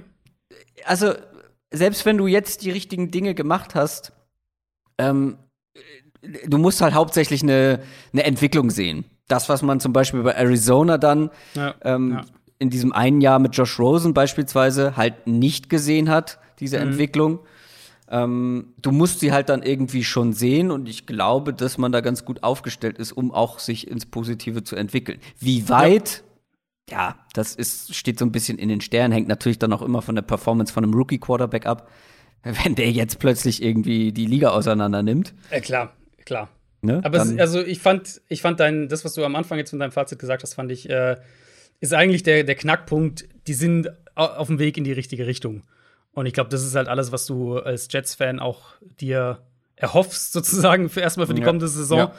Wenn dann am Ende irgendwie alles geil läuft und du zehn Spiele gewinnst, was, also dann, klar, dann machst du halt Party, aber wenn die halt fünf, sechs Spiele gewinnen und sind aber merklich richtig unterwegs, dann wäre die Saison in meinen Augen trotzdem ein Erfolg für die Jets. Ist ja auch über weite Teile auch noch ein junges Team, was sich ja dann auch insgesamt noch ähm, entwickeln kann. Kommen wir zu den New England Patriots. Da hat sich niemand über sieben Siege gefreut, wahrscheinlich. Sieben und neun war der Rekord. Damit wurden sie vom Thron gestoßen, der AFC East. Ohne Tom Brady und auch ohne einige andere ging es dann so ein bisschen dahin, beziehungsweise als ich dann noch mal geguckt habe und diesen Rekord gesehen habe und ja, man war nur Dritter in der AFC East, katastrophal, äh, wenn man die letzten 20 Jahre der Patriots anguckt. Aber trotzdem war das in meinem Kopf eine gefühlt schlechtere Saison als 7 und 9. Bei dir auch? Ja, oder ich hätte also ich habe es andersrum ähm, in meinen Gedanken formuliert gehabt, als ich jetzt die Folge vorbereitet habe. Ich fand ähm, es tatsächlich beachtlich, dass sie 7 und 9 gegangen sind, Ja, mit dem, ja, genau, hatten ja. letztes Jahr. Das hat mich dann auch noch mal überrascht, als ich das gesehen habe. Aber die Patriots lassen sich so ein 7 und 9 nicht gefallen. Die wollen das ändern. Und zwar relativ kurzfristig, haben dafür sehr viel Geld, ungewöhnlich viel Geld in der Free Agency investiert. Bevor wir jetzt über die Details sprechen, ähm, was sich am Roster so getan hat, was sich verändern wird, was besser werden kann, ich habe mich dann noch mal gefragt, warum ist man eigentlich bei den Patriots jetzt so aggressiv? Ähm, also man, man kennt ja, dass Teams dann plötzlich aggressiv sind in der Free Agency und ordentlich investieren und viel machen wollen. Das sind dann aber meistens Teams, wo gerade so ein Titelfenster aufgeht, ne? Die dann wirklich speziell auch die, die größten Baustellen überaggressiv zum Teil ja auch adressieren. Ähm, bei den Patriots hat es mich jetzt irgendwie so ein bisschen gewundert, weil ähm, klar, du hast jetzt Mac Jones gedraftet, aber du weißt ja noch nicht, wie Mac Jones in der NFL ist und dass Cam Newton nicht mehr dein ähm, Super Bowl Quarterback wird. Ich glaube, das hat man letztes Jahr sehen können. Warum sind die Patriots jetzt so aggressiv in dieser Offseason gewesen? Also ich kann natürlich auch nur meine Theorien da reinwerfen. Klar, aber die will ich glaub, auch hören. Ähm, ich glaube, da gibt's äh, gibt's ein paar Ideen, die man sagen kann. Also zum einen, Bill Belichick ist natürlich nicht mehr der Jüngste. Weil ich weiß halt nicht, ob der jetzt gesagt hätte, oh, also ich mache jetzt noch mal so einen richtig schönen, tiefgreifenden Umbruch und Rebuild über drei Jahre und in fünf Jahren greifen wir wieder an oder so. Ähm, das kann natürlich eine Rolle spielen. Was ich mir auch vorstellen könnte, und das wäre mehr Patriots-like, ist, dass sie einfach eine Chance gesehen haben, weil das war ja, das hatten wir schon, schon ähm, in der Offseason ein, zwei Mal so ein bisschen, also vor der Free Agency so ein bisschen anklingen lassen. Mm, Die Patriots hatten irre viel Cap Space. Die hatten ja, ich glaube, Jacksonville hat am meisten und dann kamen aber auch schon entweder zwei oder drei die Patriots. Und wir wussten, viele Teams werden halt eher Geld sparen müssen und Teams werden nicht diese diese hohen Verträge grundsätzlich rausgeben. Klar, Top-Spieler kriegen trotzdem ihr Geld, aber ähm, so die, die Gesamtstruktur der Free Agency wird ein bisschen anders sein, weil der Cap runtergeht, weil Teams Geld sparen müssen. Und die Patriots waren halt keins von diesen Teams. Und ich könnte mir eben vorstellen, dass sie dann auch einfach eine Chance gesehen haben, zu sagen, ähm, wir haben das Geld, wir brauchen, wir haben, wir haben Löcher im Kader, das auf jeden Fall. Und wir haben jetzt die Möglichkeit sozusagen, ähm, so ein bisschen antizyklisch zu arbeiten und zu sagen, wir investieren jetzt während äh, von den 32 Teams, weiß nicht, 25, 24 äh, Geld sparen müssen und die anderen vielleicht nicht so viel investieren, weil sie noch ein bisschen vorsichtiger agieren oder was auch immer. Und dann kam halt, kam halt das dabei raus, dass du äh, ja, neue Rekorde für garantierte Gehälter in der Free Agency aufstellst in einem Jahr, wo der Cap runtergeht. Und jetzt müssen wir gucken, ob sich das Ganze auch in irgendeiner Form gelohnt hat oder lohnen wird. Was man natürlich auf jeden Fall gemacht hat, ist, wie ich schon gesagt habe, man hat einen neuen Quarterback gedraftet in der ersten Runde mit Mac Jones. Cam Newton ist ja Stand heute noch der Starting Quarter Quarterback. Ähm, ich habe zumindest nichts anderes gehört. Er war es auch letzte Saison, da konnte er ja maximal als Runner überzeugen. Was man zu seiner Verteidigung aber auch sagen muss, er ist relativ spät ja erst dazugekommen. Ne? Also diese Ja. Verpflichtung von Cam Newton kam relativ spät. Generell schwierige Saisonvorbereitung wegen Corona und dann auch noch grundsätzlich kurz. Das ist gerade für einen Quarterback alles andere als optimal. Jetzt hat er aber Konkurrenz bekommen. Konkurrenz, ein Spieler, der quasi das Gegenteil von ihm ist. Also Mac Jones, also Mac Jones und Cam Newton können nicht weiter auseinander sein. Ja. Ähm, Ja. Mac Jones, der, der wahrscheinlich jetzt schon der deutlich bessere Passer ist, aber halt quasi nie läuft. Und auf der anderen Seite Cam Newton, der ähm, ja noch nie der überragende Passer war ähm, und das jetzt auch in den letzten Jahren so gar nicht mehr war, aber halt immer noch ein guter Runner. Ähm, so grundsätzlich eine Frage, wie bekommt man es als Offensive Coordinator hin, sich auf beide Eventualitäten auf dieser wichtigen Position vorzubereiten, auf diese zwei komplett unterschiedlichen Quarterback, dafür ja für beide einen Plan in der Hinterhand zu haben. Ja, du musst ja ein bisschen unterschiedliche Sachen auf jeden Fall eintrainieren. Mm, Was du ja vielleicht aber trotzdem nutzen kannst, also sagen wir mal, jetzt Mac Jones startet dann irgendwann, dann kannst du ja vielleicht immer noch Packages haben, wo du Cam Newton reinbringst. Und dann ist es ja, es ist ja generell, äh, das ist ja ligaweit gerade ein Thema. Also du hast es ja in, in New Orleans mit, mit James Winston gegen Taysom Hill. Du hast in San Francisco mit, mit äh, Trey Lance und Garoppolo. Du hast in Chicago, haben wir auch gerade drüber gesprochen. Dalton, so einer der Pocket Passer und Justin Fields halt einer, der, der auf jeden Fall auch Mobilität mitbringt. Also relativ oder auffallend viele von diesen Quarterback-Duellen, die noch nicht final entschieden sind, haben so ein bisschen diese, diese Dynamik drin. Ähm, ja, und New England vor drei, vier Wochen wirkte das eigentlich noch relativ klar, dass Cam Newton erstmal spielt. Da war ich auch noch, wenn mich da jemand gefragt hat, irgendwie habe ich eigentlich immer gesagt, ich, also Mac Jones für mich der, wo ich denke, der wird am, am längsten auf der Bank sitzen von den äh, Erstrunden-Quarterbacks dieses Jahr. Mittlerweile ist es offener, als ich das damals gedacht hätte. Und so der Eindruck jetzt nach dem Training Camp, äh, der da von den Patriots-Reportern kam, der ging schon fast in die Richtung, dass es sich fast auf Augenhöhe bewegt. Also, dass die echt, echt nah beieinander sind. Ähm, ich sehe es jetzt also mittlerweile auch mehr und mehr 50-50, auch wenn man Preseason jetzt gesehen hat. Ich würde, wenn ich jetzt einen Tipp abgeben müsste, sagen, wir sehen Anfang der Saison Cam Newton. Aber wir haben auch noch äh, ein paar Wochen bis Saisonstart. Das kann sich auch noch verändern.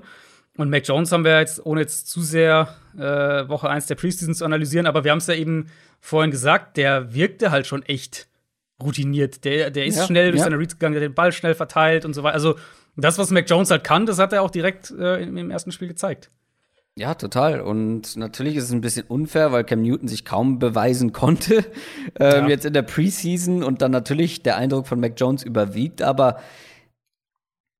welchen, also hier bin ich zum Beispiel mehr deiner Meinung, dass man den Jungen früh starten lassen soll, Mhm. weil welchen Grund gibt es, Cam Newton starten zu lassen? Ähm, weil Mac Jones könnte, wir sprechen ja gleich noch über den Rest der Offense, aber Mac Jones könnte auch so vom Skillset, finde ich, viel, viel besser in das reinpassen, was man sich jetzt äh, um ihn herum zusammengestellt hat. Wenn du verstehst, was ich meine. Ja, ich finde es extrem spannend, weil, also in meinem Kopf, so wie ich mir das dann irgendwie zusammenreime, finde ich halt, dass die beide super da reinpassen könnten. Also sowohl, es werden ja, werden ja gleich über die Waffen sprechen, wenn die viel mit zwei Titans spielen. Ich glaube, es Ja. kann beiden auf ihre Art entgegenkommen. Ähm, wenn sie, wenn wir sagen, sie haben im Receiving Core haben sie Speed dazu bekommen und, und werden vielleicht ein bisschen vertikaler sein, das kann beiden entgegenkommen. Also es ist so ein bisschen, ich bin da echt auch hin und her gerissen, aber wie du schon gesagt hast, eigentlich, also wenn ich meinen, wenn ich sozusagen meine Parameter anwende, dann, dann müsste ich auch sagen, dass ich äh, Du denk, müsstest Mac sollte Jones starten lassen. Genau, weil ich, wenn ich sage, ich, ich glaube, das ist nicht zu groß für ihn ähm, und ich denke, er ist schon weit genug, dass er funktionieren kann und er wird in einer guten Offensive Line spielen und so weiter, er wird in einem guten Scheme spielen, dann wäre das auf jeden Fall das Argument dafür. Der, der, ja. Nee, mach weiter. Mach. Also der Kritikpunkt, zu sagen, um es abzuschließen, für Mac Jones wäre ja eben im Gegensatz zu den ganzen anderen Quarterbacks, also selbst auch Trevor Lawrence und, und Zach Wilson, hat er halt keinerlei Mobilität. Und auch das hast du ja in der Preseason gesehen. Der braucht Aber die halt wird er auch nicht bekommen.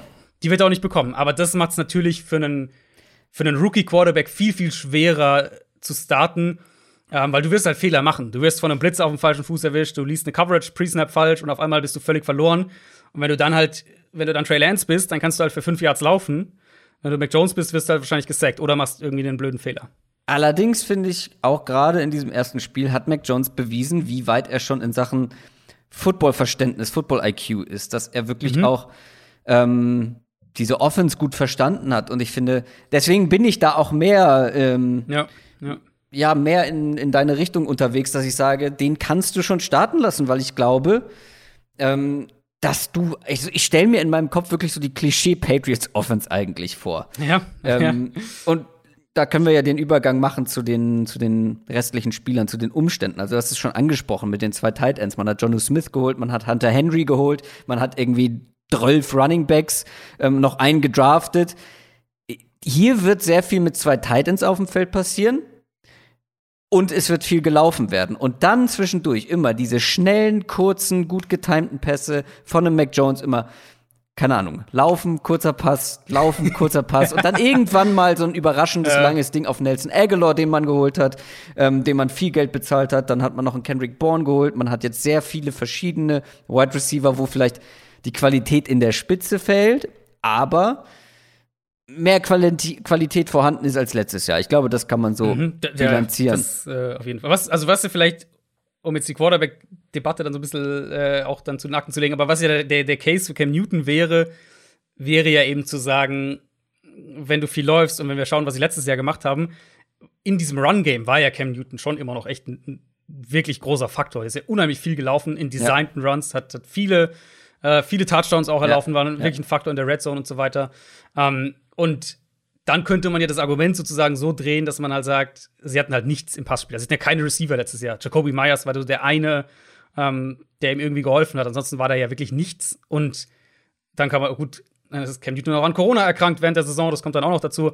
Aber rein jetzt nur auf den Kader ge ge geschaut, war ja da auch einfach keine Hilfe um ihn rum. Und jetzt könnte man ja argumentieren, mit Cam Newton hast du auf jeden Fall das, das flexiblere, das vielseitigere und vermutlich das effektivere Run-Game.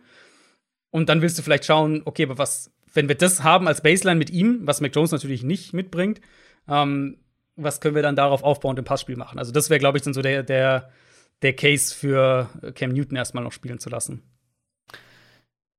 Und ein Grund für mich, warum man den jungen Quarterback schon eher reinwerfen kann, ist halt eben auch, er wird vermutlich eine gute Protection bekommen.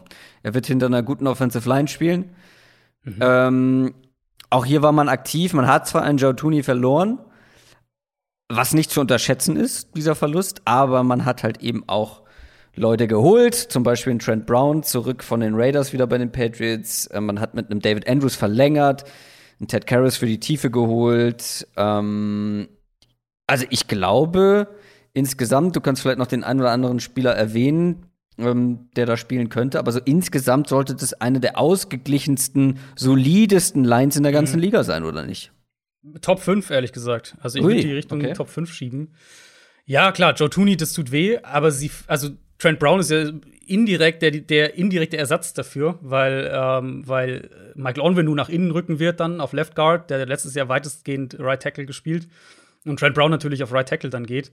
Ähm, ansonsten bleibt die Line ja intakt. Du hast mit Jack Mason einen richtig guten Guard, Isaiah Win auf Left Tackle. Also Top 10 Line ist es für mich auf jeden Fall. Ich würde sie eben Richtung, Richtung Top 5 schieben.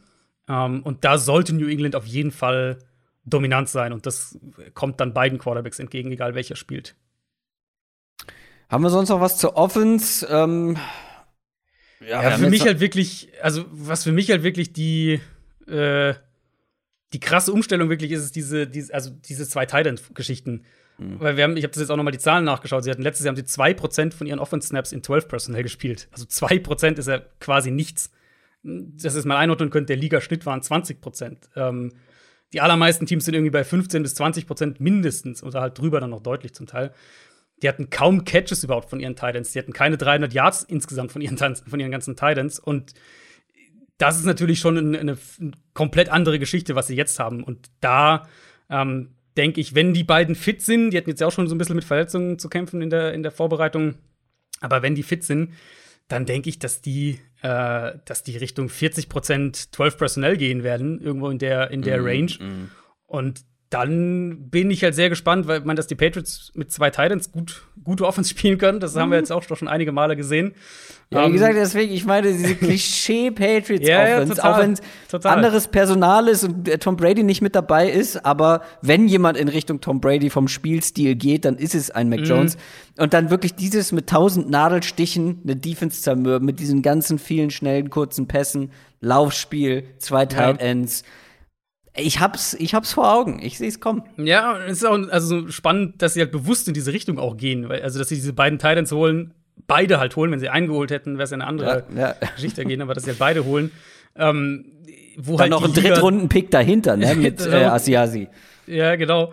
Ähm, wo halt die Liga ja eigentlich viel mehr in eben hier drei, vier Receiver-Sets und Spread-Formationen und so weiter und Quick-Passing-Game geht. Mhm. Und die Patriots gehen halt echt mehr auf zwei Titans, die setzen einen Fullback ein, ähm, die haben, wie gesagt, eine starke Offensive Line, die haben ihr Power-Run-Game.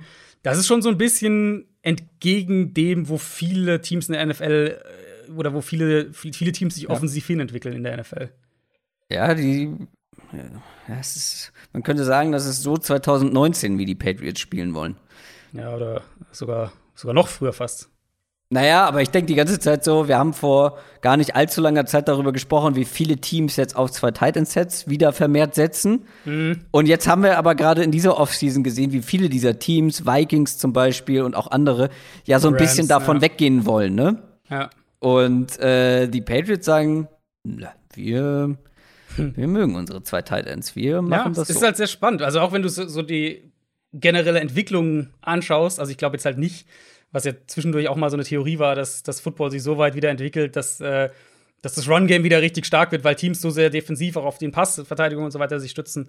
Das glaube ich nicht. Ähm, aber es ist halt schon spannend, wenn halt ganz, ganz viele Teams in der NFL sich mehr und mehr darauf verlagern, horizontal zu verteidigen. Sei es jetzt durch Outside Zone Run Game oder sei es auch wirklich diese ganzen äh, Jet Sweeps, Quick Passing Game, mhm. Wide Receiver Screens und so weiter.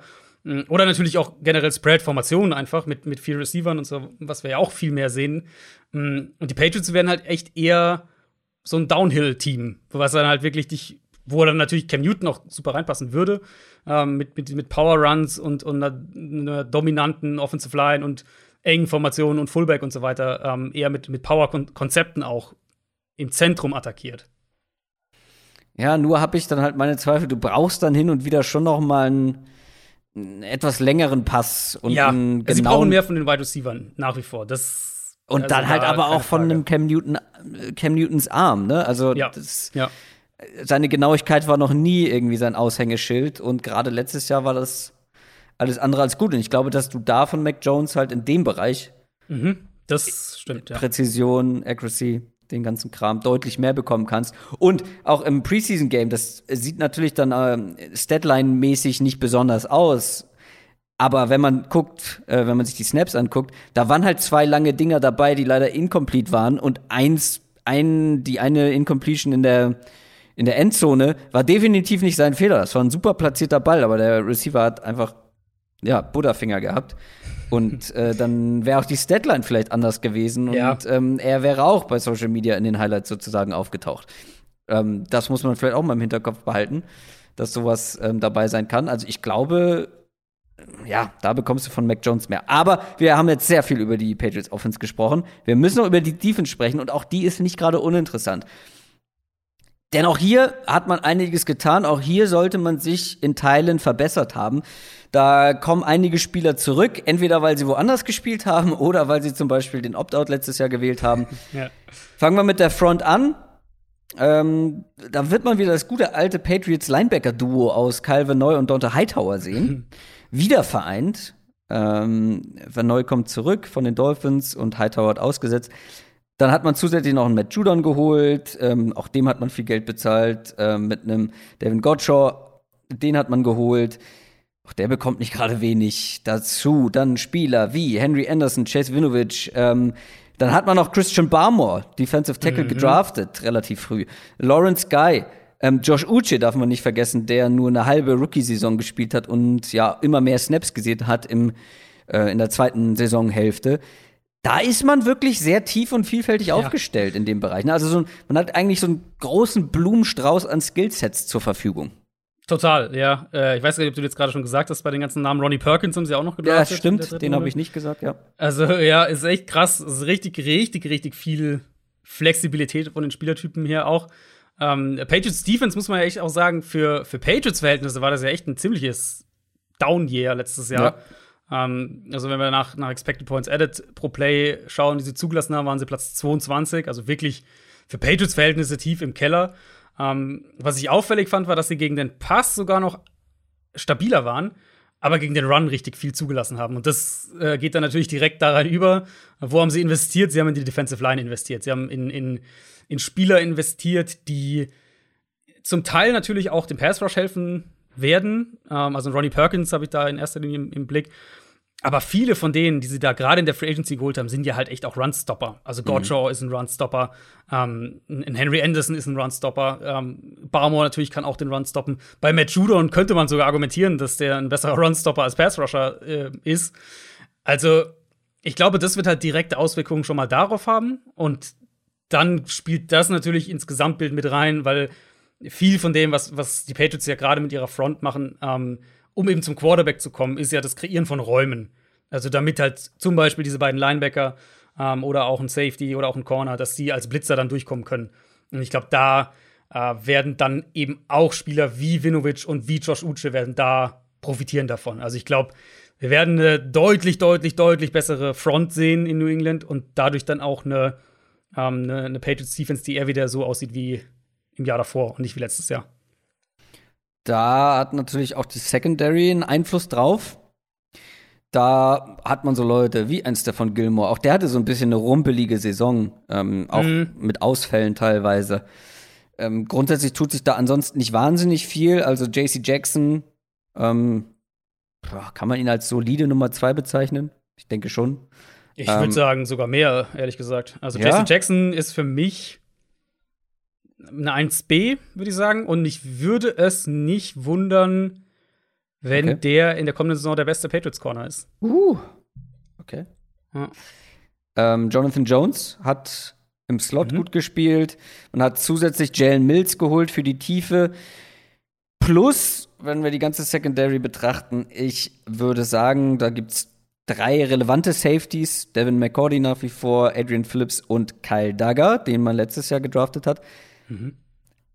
Es gibt hier wenig Kritikpunkte an dieser Secondary. Ja. Ich habe mir aufgeschrieben, Minimum Top 8 Secondary, eher höher in meinen mhm. Augen. Ähm, ich hatte ja, ich hatte ja der Defense, Defense Ranking gemacht ähm, als, als Bonusfolge für Supporter. Und da hatte ich die Patriots auch sehr hoch. Ich hab, weiß nicht, ich glaube, war fünf, fünf oder sechs hatte ich die Defense insgesamt. Das ist das, wo mhm. ich die dieses Jahr wieder erwarte. Also ich glaube, die werden einen deutlichen Sprung wieder machen und die Secondary ist das ist eine der besten Secondaries in der NFL in meinen Augen. Und, und ein Spieler wie, äh, wie Kyle Duggar, der sich noch, der schon gut angefangen hat, der sich aber natürlich auch noch entwickelt. Mm, oder auch ein JC Jackson, wie gesagt, von dem ich einen Sprung erwarte.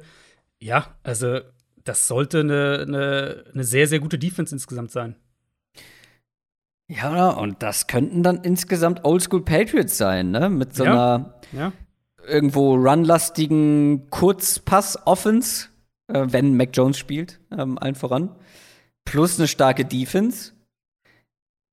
Also, ich habe mir aufgeschrieben, Verletzungen könnten der einzige Grund sein, warum die Patriots schlechter sein sollten als letztes Jahr.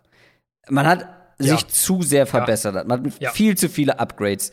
Ähm, wie gesagt, ich würde gerne die Offense mit Mac Jones sehen. Ähm, klar, mit Cam Newton gibt es auch irgendwie ja, einen Grund, anzunehmen, dass man eine Offense auf die Beine stellt, die dir Spiele auch gewinnen kann, mit dieser Defense zumindest zusammen. Und ich glaube, das könnte dann auch für viele Defenses zermürbend werden. Das wird wahrscheinlich nicht die unterhaltsamste Offense, egal wer mhm. Quarterback spielt. Aber wie gesagt, dann dazu diese Defense, die zu einer der besseren auf jeden Fall gehören kann. Ähm, das einzige Problem, was ich habe, ich glaube, dass die Patriots wieder besser sein werden, dass sie mehr Spiele gewinnen als letztes Jahr. Aber ich glaube auch, dass sie irgendwo limitiert sind mit diesem Team. Dass du irgendwie dann doch noch gedeckelt bist, gerade offensiv. Also, mhm. weil ich frage mich, wie soll diese Offense auch mal explodieren können? Ja. Mit welchen Skillplayern? Ja. Ja. Cam Newton oder Mac Jones, das sind keine Spieler, jeder auf unterschiedliche Art und Weise, die halt mal komplett, glaube ich, äh, durchdrehen. So. Ähm, also Mac Jones halt mit den richtigen Waffen na, schon, aber man muss ja fairerweise auch sagen, der hatte letztes Jahr bei, bei, bei Bama bessere Wide Receiver, als er jetzt bei den Patriots haben wird. Genau das meine ich. Deswegen meine ich, mit Ja. welchen Skillplayern soll man Ja, hier genau. mal explodieren? Oder wie sieht diese Offense in einem Shootout aus? Natürlich wird die Defense viele Shootouts verhindern können, aber man hat es auch gesehen, auch eine gute Defense kann mal in den Shootout geraten gegen eine richtig Ja. starke Offense. Und dann wird diese Offense, glaube ich, nicht mehr mithalten können. Dafür fehlt ihr die Explosivität insgesamt. Dafür fehlen die Playmaker in der Offense. Also ich glaube, man wird insgesamt ein gutes Team sein, aber wenn es hart auf hart kommt, gerade dann zum Beispiel gegen eine richtig gute Offense wird man hier den kürzeren ziehen. Und wenn wir auf die ganze AFC gucken, da gibt es schon noch andere Teams, die sich auch verbessert haben. Das ist richtig, ja. Also ich, für mich die Erwartung, weil du jetzt so ein bisschen den, den negativen, sozusagen, was, äh, was, was, was der Worst Case wäre, wie sie schlechter sein könnten. Für mich die Erwartung ist ehrlich gesagt schon, dass die, Pay dass die Patriots wieder Playoffs spielen. Das ist das, was ich von dem Team erwarte in der kommenden Saison, wenn, wenn ich schaue, Ja, ja. wo die individuelle Qualität ist, wie, die, wie, die, wie stark die individuell jetzt doch wieder besetzt sind.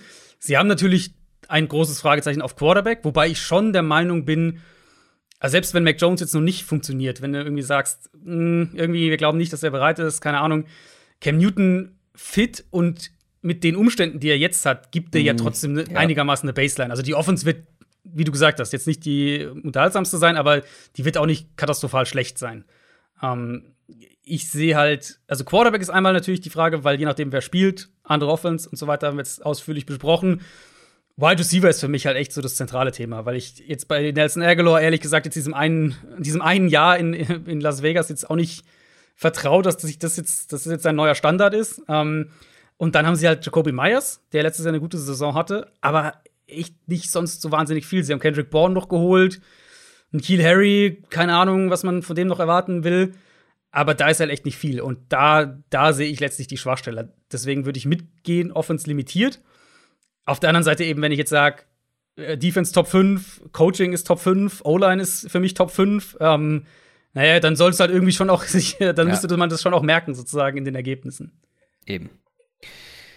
Kommen wir zur zweitplatzierten Mannschaft der AFC East im vergangenen Jahr. Das waren die Miami Dolphins mit 10 und 6. Das war definitiv eins der Überraschungsteams der letzten Spielzeit. Ich weiß noch, wie wir vor der letzten Saison die Dolphins echt niedrig hatten, dafür einiges an Kritik bekommen haben von Dolphins-Fans. Aber gut, ähm, das ist immer so, wenn wir, wenn wir Teams niedrig rank ranken und Ja. Fans das anders sehen. Logisch. Aber wir hatten sie beide ähm, relativ niedrig in unseren Power-Rankings. Und das haben wir dann in gewisser Weise bereut, weil sie gehörten dann schon zu den besseren Teams. Ähm, was natürlich auch davon geprägt war, dass ein Fitzpatrick auf Quarterback, ähm, ja, überraschend stark war, muss man schon sagen. Spiele gewonnen hat, die, wo wir nicht erwartet hätten, dass die Dolphins die gewinnen können. Dann, wir haben vorher kurz darüber gesprochen, ist man ja zu Tua Tango Vailoa geswitcht, obwohl es nicht so viele Gründe dafür gab. Ähm, und ist dann aber auch irgendwann wieder zu Fitzpatrick zurückgegangen, um Spiele dann doch noch zu gewinnen. Also das war irgendwie so ein bisschen, ja, ein Hin und Her. Dieses Hin und Her wird es aber nicht mehr geben. Tua Tagovailoa ist der Quarterback der Dolphins. Das Ding ist, Tua, es gab ja einen Grund dafür, dass man dann auch wieder mal zu Fitzpatrick zurückgegangen ist und dass es dieses Hin und Her gab. Und der Grund ist natürlich, dass Tua ja nicht besonders aufregend aussah. Nicht so viel gezeigt hat, wie man sich erhofft hat. Weil, ja gut, Fans erhoffen sich dann natürlich, dass ein junger Quarterback auch einschlägt, wie ein Justin Herbert. Ähm, oder in Ansätzen natürlich auch wie ein Patrick Mahomes vielleicht. Aber ich glaube, gerade bei Tour muss man vielleicht auch noch mal so ein bisschen Geduld mitbringen. Ich meine, vor einem Jahr waren wir uns nicht mal sicher, ob er überhaupt in der ersten Saison spielen kann. Der hat sich so schwer im College verletzt, Ja. ähm, dass da wirklich viel auf der Kippe stand, es viele Fragezeichen gab. Letztendlich konnte er spielen. Es ist eine kleine Sample Size plus mit dieser Verletzung im Hinterkopf. Man sollte geduldig sein. Trotzdem, das ist natürlich jetzt die Saison, in der er sich beweisen muss. Ja, das ist absolut fair und ich würde auch gleich noch was dazu sagen zu dem Thema äh, Erwartungen und so weiter und, und, und was man, glaube ich, im Hinterkopf behalten muss, gerade für diese, dieses Team und diesen Coaching-Staff. Also erstmal Tour, er war halt super limitiert einfach als Rookie. Er war okay aus einer sauberen Pocket, hat aber unter Druck dann ziemlich gewackelt, hat, hat zu viele Fehler einfach gemacht, hat kaum Big Plays aufgelegt. Ähm, und wenn wir halt das Regime in Miami so ein bisschen was deren Vorgehensweise als Muster drüberlegen, dann ist ja schon die Sache relativ klar, die, dass man nicht lange bei Leuten bleibt, von denen man nicht überzeugt ist. Das waren die Offensive Coordinators, da kommen wir gleich dazu. Da sind sie ja nämlich beim, beim dritten, äh, dritten und vierten gewissermaßen in drei Jahren unter, mhm. unter Brian Flores. Das war mal der O-Line-Coach, das waren teure Free Agency-Verpflichtungen, wie in Kyle Van Neu beispielsweise. Und in der Denkweise würde ich schon sagen, dass es für Tour eine sehr, sehr kritische Saison ist, in der er auch echt unter Druck steht, auch wenn es erst sein zweites Jahr ist und er im ersten Jahr von der Verletzung ähm, zurückkam. Weil ich, weil, also falls er enttäuscht, falls er nicht gut spielt, dann kann ich mir schon absolut vorstellen, dass die, dass die Verantwortlichen in Miami sich nach der Saison zusammensetzen, zu dem Schluss kommen, okay, Tour, hm, das, das war irgendwie jetzt nach zwei Jahren nicht die Entwicklung, die wir uns erhofft haben, und dann einen Aaron Rodgers holen oder einen Deshaun Watson holen oder doch im Draft noch wieder irgendwie was machen. Also ähm, selbst diese ganze Art und Weise, wie das letztes Jahr abgelaufen ist mit dem Quarterback-Tausch, geht ja so ein bisschen in die Richtung, dass sie halt Tour irgendwie reinnehmen oder wieder rausnehmen und so weiter. Der Tausch auch selbst. Also Fitzpatrick hat ja dann nachgesagt, er war irgendwie komplett geschockt von der Entscheidung. Auch Jen Gailey, der Offensive Coordinator, hat das von, von ein paar Tagen in einem Interview oder von ein paar Wochen in einem Interview gesagt, dass er komplett überrascht war, dass dieser, dass dieser Switch kam, weil sie eigentlich gerade den, den Rhythmus gefunden hatten mit Fitzpatrick und, und Tour keine Preseason hatte und so weiter und er nicht so, er, er so ein bisschen zwischen den Zeilen, er hat halt den Eindruck, Tour braucht noch ein bisschen Zeit und mit Fitzpatrick groovt sich's gerade ein. Und für ihn, also nochmal, das war der Offensive Coordinator letztes Jahr, für ihn kam die Entscheidung total überraschend. Insofern ist es, denke ich, schon fair zu sagen, dieses Regime in Miami ist relativ kompromisslos und die treffen dann auch vergleichsweise schnelle Entscheidungen. Ähm, und dann muss man, denke ich, irgendwo auch von dem eben, was wir letztes Jahr gesehen haben, dass sie ihn dann immer wieder mal rausnehmen, muss man, glaube ich, schon das Muster auch auf Tour anwenden und dann sagen, ähm, ja, also wenn der irgendwie nicht überzeugt, dann wird es vielleicht schon sehr, sehr dünn für ihn in Miami.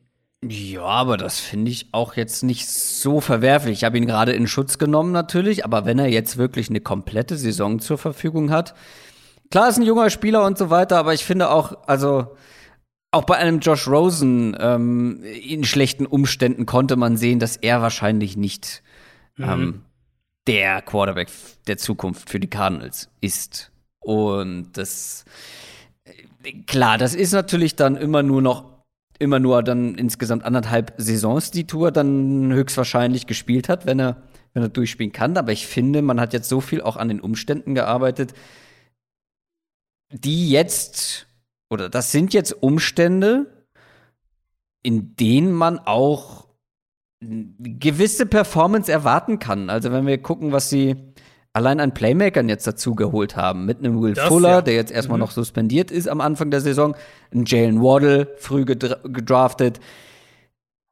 Klar, es gibt hier noch die ein oder andere Baustelle, aber grundsätzlich dazu hast du nämlich noch einen Devontae Parker, äh, einen Albert Wilson, äh, Jakeem Grant, Mike Gesicki, Miles Gaskin im Backfield das sind halt schon Spieler, mit denen du arbeiten kannst und mit dem, oder da erwarte ich von einem Quarterback, auch wenn es ein junger ist, schon eine gewisse Production. Ja, Playmaker, absolut, da bin ich voll bei dir. Fand ich auch gut, hm, wie sie da vorgegangen sind. Ähm, ich glaube, die Fragen sind eher Coordinator und Offensive Line, äh, wo ja. können wir gleich noch dann dazu kommen. Von den, also Miami hat auf jeden Fall mal eine der tiefsten Receiver-Gruppen in der mhm. NFL und ich mhm. könnte mir gut vorstellen, dass die Dolphins am Ende ein, zwei Leute gehen lassen, die woanders Nummer drei, Nummer vier Receiver werden und spielen. Ähm, also die sind ja echt richtig tief. Klar, logischerweise, ein paar Spots sind, sind, sind offensichtlich. Parker als der Ex-Receiver, Fuller ist dann für mich die Nummer zwei Outside. Ähm, der natürlich auch Speed, jede Menge Speed mitbringt und gerade neben einem guten Ex-Receiver auch nochmal einen ganz anderen ja. Impact hat. Hm, haben wir oft auch schon drüber gesprochen. Waddle würde ich vermuten, vor allem im Slot am Anfang, dass er da auch wirklich vertikal gehen kann, so mehr in dieser Tyreek Hill-Rolle tatsächlich. Und da sehe ich ihn ja auch, das war ja auch so ein bisschen das, was wir vom Draft gesagt hatten. Waddle ist so der ja, Receiver also, in den letzten Jahren, der am ehesten an Tyreek Hill erinnert. Den musst ähm, du nicht auf Outside äh, permanent verbrennen. Also, genau, das genau. ist einfach nicht, das wird nicht sein Spielstil sein.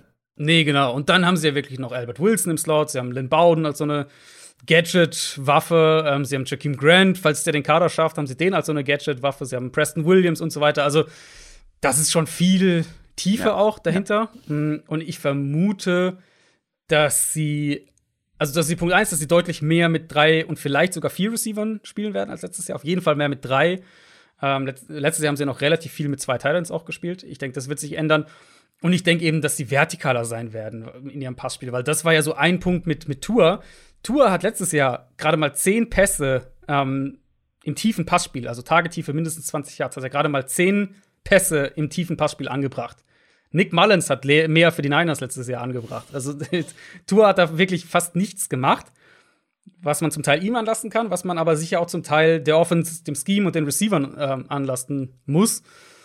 Ich denke, das wird sich verändern und sie haben halt auch die Spieler geholt, mit denen du das verändern kannst, weil jetzt, also logisch, ne, Will Fuller und Jalen Wall sind schnell, also äh, sind sie auch Waffen im vertikalen Passspiel. Aber ich glaube, für Tour ist es halt gerade wichtig, wenn sie ins vertikale Passspiel gehen, dass er dann auch mit Antizipation den Ball werfen kann und halt jetzt nicht in enge Fenster Downfield wirft. Und das ermöglichen dir die beiden. Ich bin so auf Jalen Waddle gespannt. Ähm, klar, der wird jetzt nicht da von Anfang an der mit den meisten Targets sein, aber ah, ja. ich habe so Bock auf diesen Spieler ja, in der NFL. Er und Fuller zusammen auf dem Feld ja. ist halt schon, das ist schon extrem. Oh, Speed Kills.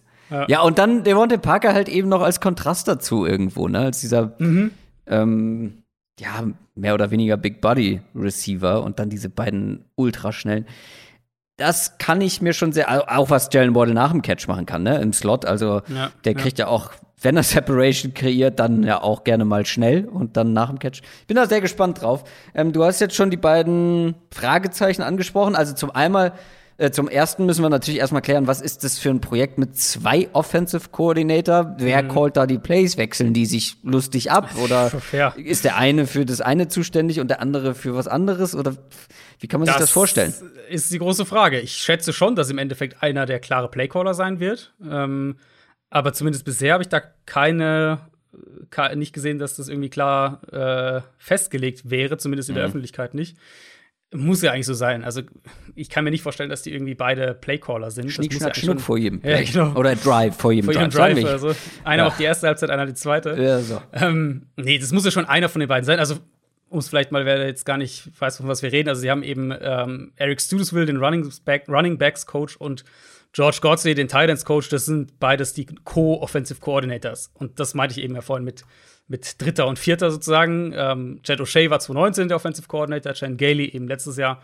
Und jetzt haben sie die beiden als Co-Offensive Coordinators äh, da im Verbund installiert. Ja, ich bin, ich bin nicht so ein Riesenfan davon. Also zum einen eben diese natürlichen Probleme einfach, diese Zuteilung, wer macht was, das finde ich schon, da habe ich lieber einen klaren Offensive Coordinator und dann von mir aus einen äh, Run-Game-Coordinator oder irgendwas in der Richtung, der dann in dem Bereich spezifisch zuordnet und vielleicht sortiert sich so auch am Ende. Aber mh, hm, von so Co-Offensive Coordinators bin ich nicht so ein Riesenfan. Ich bin auch nicht ein Riesenfan davon, einem jungen Quarterback im zweiten Jahr gleich eine, eine, wieder eine neue Offense zu geben. Auf der anderen Seite sage ich halt auch, sie mussten offensiv eh was umstellen mit Tour, weil das, was sie letztes Jahr gemacht haben, war so, also auch vom Playbook her so limitiert. Ich denke, da werden wir deutlich mehr Run-Pass-Options sehen, wie gesagt, deutlich mehr im, im vertikalen Passspiel auch sehen. Ähm, und das ist auf jeden Fall grundsätzlich schon mal gut, aber es sind natürlich äh, es ist ein neuer Playcaller, wer auch immer es sein wird. Es ist ein, es sind neue Offensive Coordinators. Das muss ich dann auch erst wieder logischerweise einspielen mit, äh, mit dem Quarterback. Und dann muss ich diese Offensive Line auch ein bisschen einspielen. Ja. Das ist eine sehr junge Offensive Line. Letztes Jahr waren da drei Rookie-Starter. Äh, dieses Jahr könnte es mit Liam Eichenberg auch noch einen Rookie geben, der da direkt von Anfang an eine größere Rolle spielt. Mhm. Also es gibt natürlich diese Gefahr, dass diese jungen Spieler eben nicht den Schritt in der Entwicklung machen und dann könnte es ein wackeliges Unterfangen werden. Ja, O-Line ist, wir haben jetzt noch nicht über die Defense gesprochen, aber O-Line ist für mich das große Sorgenkind in Miami und zwar mit Abstand. Mm, einmal mit Blick auf Tour, weil ja, man, man muss einen Sprung von ihm erwarten können und so weiter, aber Tour ist halt schon auch ein Quarterback, der glaube ich, eher eine gute Offensive Line braucht als ja. so manche andere Quarterbacks. Und das hat man ja letztes Jahr teilweise gesehen. Das war ja einer dieser Punkte, dass Fitzpatrick halt viel, viel besser aussah gegen Druck und hinter einer wackeligen O-Line. Und Tour, bei Tour wurde viel deutlicher, wie wackelig diese O-Line eigentlich ist. Ähm, ich sehe halt bei ihm das Problem, dass er den Ball zu lange hält. Das ist auch was, was aus dem Training Camp teilweise jetzt noch berichtet wurde. Ähm, dass er zu zögerlich ist, ein bisschen vielleicht manchmal zu sehr auf das ideale Fenster wartet oder an einem Read hängt oder was auch immer dann im Endeffekt das Problem ist. Und dafür haben sie halt einfach nicht die Line. Das muss man ganz klar sagen. Da haben sie, oder sie basteln ja noch ein bisschen rum. Robert Hunt wird ja wahrscheinlich auf Guard geschoben. Der hat letztes Jahr auf Right Tackle eigentlich gar nicht schlecht gespielt. Aber Ted Karras ist weg, der Starting Center. Eric Flowers ist weg, Starting Guard, der auch eine gute Saison hatte. Ich vermute mal, dass Matt Skura früher oder später Center spielen wird, wobei Michael Dieter bisher eher die Snaps bekommen hat oder, oder mehr Snaps bekommen hat. Dann denke ich, ähm, Liam Eichenberg wird auf Guard spielen. Also ich, ich, äh, ich prognostiziere einfach so ein bisschen. Und Jesse Davis ist auf jeden Fall der Right Tackle. Das ist auch einer der, der positiven äh, Eindrücke aus der Saisonvorbereitung. Dann hast du zumindest rechts eine ganz gute Line mit Davis und Hunt. Der Rest sind halt Fragezeichen.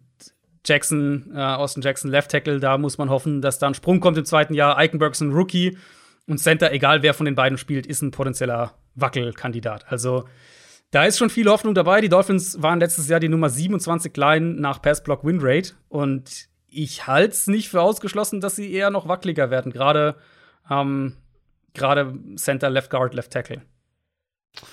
Und die Defense findest du offensichtlich auch nicht so beeindruckend. Zumindest klang das eben so.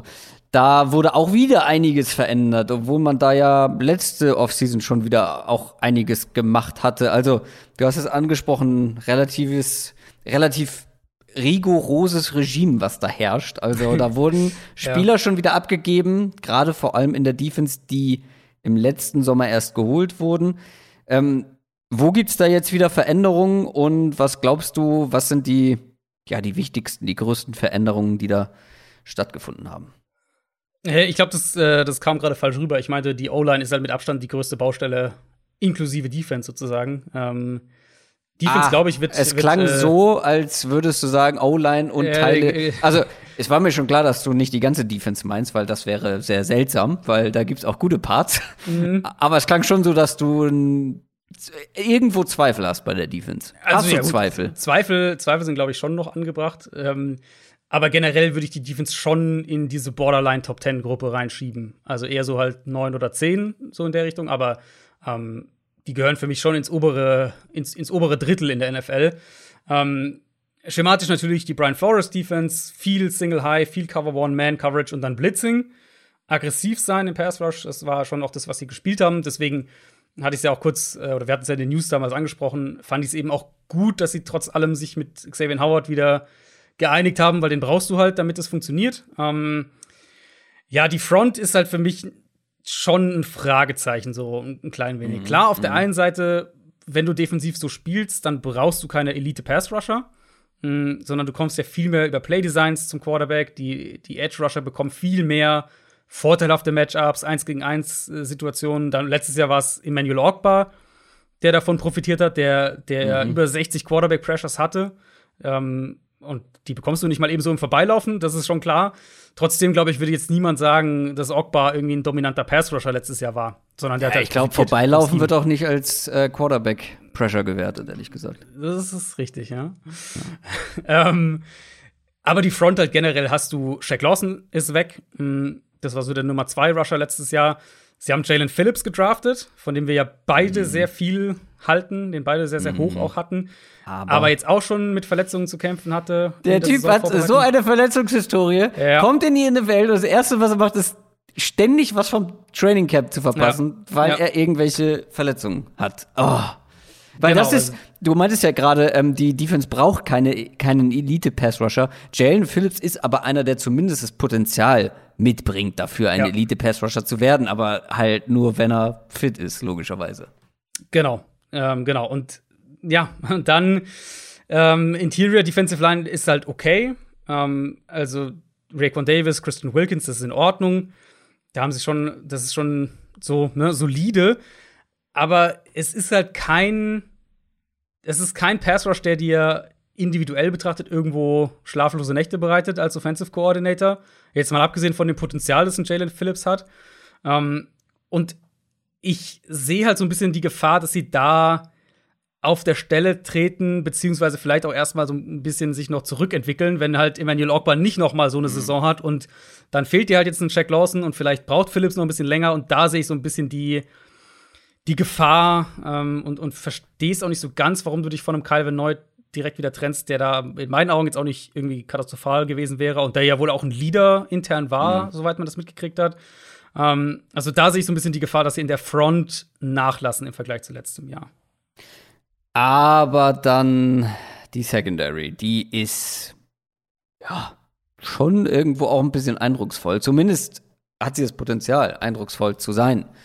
Mit nach wie vor Savin Howard, mit dem man ja dann doch irgendwo mehr oder weniger überraschend sich geeinigt hat.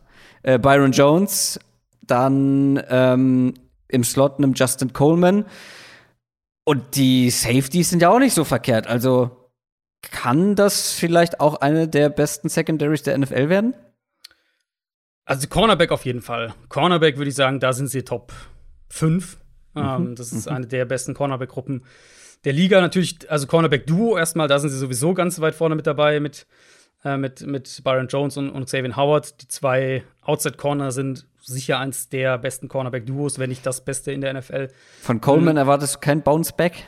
Ja, gut, Coleman, das ist also ein bisschen die Frage. Ich, also, er, ist ja, also er wird ja im Slot dann spielen. Mhm. Er könnte natürlich Noah Igbinogene so ein bisschen wieder rausschieben, der letztes Jahr, der, der erste und letztes Jahr, der aber als, als Rookie schon noch ziemlich geschwommen ist. Ähm, kann natürlich auch ein Sprung im zweiten Jahr kommen, das darf man nie ausschließen. Aber Coleman gibt ihnen mehr Baseline. Also die Verpflichtung fand ich auf jeden Fall, mhm. äh, fand ich auf jeden Fall sinnvoll. Und dann haben sie ja wirklich auch noch mal einen, sie haben ja zum Beispiel noch, äh, noch Jason McCordy geholt, der, ähm, der in Tiefe gibt, der Cornerback spielen kann, der, der auch Safety mal notfalls spielen kann. Das ist schon, was die Cornerbacks angeht, eine richtig starke Gruppe. Aber logischerweise brauchst du die auch, wenn du so spielen willst, wie die Dolphins spielen. Oh, aber das klingt jetzt so raus, dass die Safeties dann wieder nach unten ziehen werden. Ähm, da hat man auch einen zweiten Runden-Pick, zum Beispiel in Jevin Holland, mhm. investiert. Ähm, woran scheitert es da in deinen Augen? Ja, also Safety, sie haben, ähm, hatten da auch Abgänge ähm, in der, in der, äh, in der Offseason. Bobby McCain haben sie ja gehen lassen. Ich finde jetzt nicht verheerend schlecht, aber ich finde schon, dass sie da, also gerade wenn wir jetzt mal mit den Patriots vergleichen, die ja durchaus schematisch einige Ähnlichkeiten haben, ähm, die sind halt wesentlich besser, finde ich, auf Safety aufgestellt. Ich, bei den Dolphins, Holland klingt schon so ein bisschen in die Richtung, als hätte er sehr, sehr gute Chancen auch zu, zu starten direkt. Dann hast du Eric Rowe daneben als, als Strong Safety. Ja, also finde ich halt okay, aber sicher nicht, nicht oberste Güte in der NFL. Mhm. Müssen wir noch ähm, über die Linebacker sprechen? Ich habe so ein kleines Auge auf die Uhr, weil wir auch noch eine Auslosung ähm, zu tätigen haben. Äh, ich ähm, glaube, man kann es relativ schnell machen. Sie haben, äh, sie haben Benardrick McKinney ja geholt per Trade. Ja. Ähm, dadurch haben sie ja, das war ja Shaq Lawson, ist ja nach Houston gegangen und sie haben McKinney geholt. Ähm, das ist halt sozusagen dann der, in gewisser Weise der Calvin Neu ersetzt und, und McKinney und ähm, Jerome Baker ist, das sollte mal zumindest ein Linebacker-Duo mit, mit A einer gewissen Reichweite und B äh, Blitzing-Kapazitäten sein. Und sie haben Shaquem Griffin geholt. Finde ich eine schöne Story. Stimmt, ja, das stimmt. Den ähm, einhändigen Linebacker, ihr kennt die Story. Ähm, der Bruder von Shaquille Griffin, der bei den Seahawks gespielt hat, hat jetzt ein neues Team gefunden. Ich hoffe für ihn, dass er den Roster schafft. Ich glaube, hat er nicht in einem Preseason-Spiel oder war das Training Camp? War das so ein Ausschnitt? ich habe ein Preseason-Spiel, oder? Wo er den Fumble geforst hat? Ich habe es auch gerade überlegt. Ich habe ein, zwei Videos von ihm auf jeden Fall aus dem Training Camp schon gesehen. Das war doch gegen äh, Fields bei seinem Scramble, oder nicht? Bin ich jetzt war das Griffin? Das kann gut sein. Doch, ich glaube, das war Shaquem Griffin mit einem Das, das würde vom, vom, vom, Timing auf jeden Fall ungefähr hinkommen, ja. Ähm, gut, die Dolphins. Ähm, kleines Fazit vielleicht. Ähm, es hängt natürlich sehr viel von Tours Entwicklung ab. Ja, logisch. Total. Ähm, und grundsätzlich, also natürlich auch wegen Tour oder vor allem wegen Tour, aber auch aus anderen Gründen sind die Dolphins so ein bisschen eine Wildcard für mich. Also, mhm. wenn Tour sich gut entwickelt und das trotz einer vielleicht wackeligen Line mit den Skillplayern und einer vermutlich soliden Defense zumindest, da ist schon was möglich, aber wenn man das Ganze vielleicht ein bisschen realistischer betrachtet, kann es auch, also kann es irgendwo auch ein Schritt zurück sein, bevor man einen nach vorne macht. Verstehst du, wie ich meine? Also, Ja, dass es ja, vielleicht noch ja. nicht so gut läuft insgesamt wie letztes Jahr und man trotzdem dann aus der Saison rausgeht und sagt, Tour ist äh, vielleicht the guy, aber wir müssen in die Protection investieren, weil sonst funktioniert er Mhm. nicht. Wir müssen hier in der Defense vielleicht an der einen oder anderen Stellschraube drehen. Also ich erwarte schon irgendwo einen Schritt zurück, was aber nicht unbedingt jetzt irgendwie schlecht sein muss. Ja, ja, okay, also könnte, würde ich überhaupt nicht ausschließen wollen. Ich sehe halt Tour und die O-Line. Ja, Ich glaube, ja, die Line könnte kritisch. echt ein Problem werden und Tour hatte halt einfach keine gute Rookie-Saison. Ich glaube, das ist absolut fair, das so zu sagen. Er hatte Ja. ein bisschen andere Umstände mit der schweren Verletzung, von der er zurückkam und so weiter. Aber das alleine macht, schiebt mich jetzt nie in die Richtung zu sagen, ja, der wird halt jetzt schon so einen Riesensprung haben im zweiten Jahr. Was nicht heißt, dass er den nicht haben kann. Ich bin insgesamt ein bisschen skeptischer. Ich könnte mir auch vorstellen, dass wir eher einen Rückschritt von den Dolphins sehen. Und ähm, was waren es letztes Jahr? Zehn, zehn haben sie gewonnen, gell? Mhm, Ähm, gut, mit einem Spiel weniger natürlich. Dass sie vielleicht halt eher so acht oder neun Spiele gewinnen, könnte ich mir schon vorstellen, dass, dass, wir, dass wir da einen Rückschritt sehen. Und damit kommen wir zu den Buffalo Bills. Und wir haben jetzt sehr viel über die ersten drei Teams gesprochen. Ich glaube, bei den Bills wird es insgesamt etwas kürzer, weil es hat sich nicht viel getan. es ist wirklich, es gibt nur wirklich minimale Veränderungen und das ist gar nicht negativ gemeint, weil was war das bitte für eine Saison, die die Bills gespielt haben? 13 und 3 in der Regular Season, Division-Sieg in der AFC East, Playoffs, Colts geschlagen, Ravens geschlagen, dann wie von mir natürlich prognostiziert im äh, Conference Championship Game gewesen. Das möchte ich natürlich an dieser Stelle. Das werde ich jedes Mal, wenn es um diese Saison geht, unterstreichen. Ähm, da dann leider gegen die Chiefs rausgeflogen.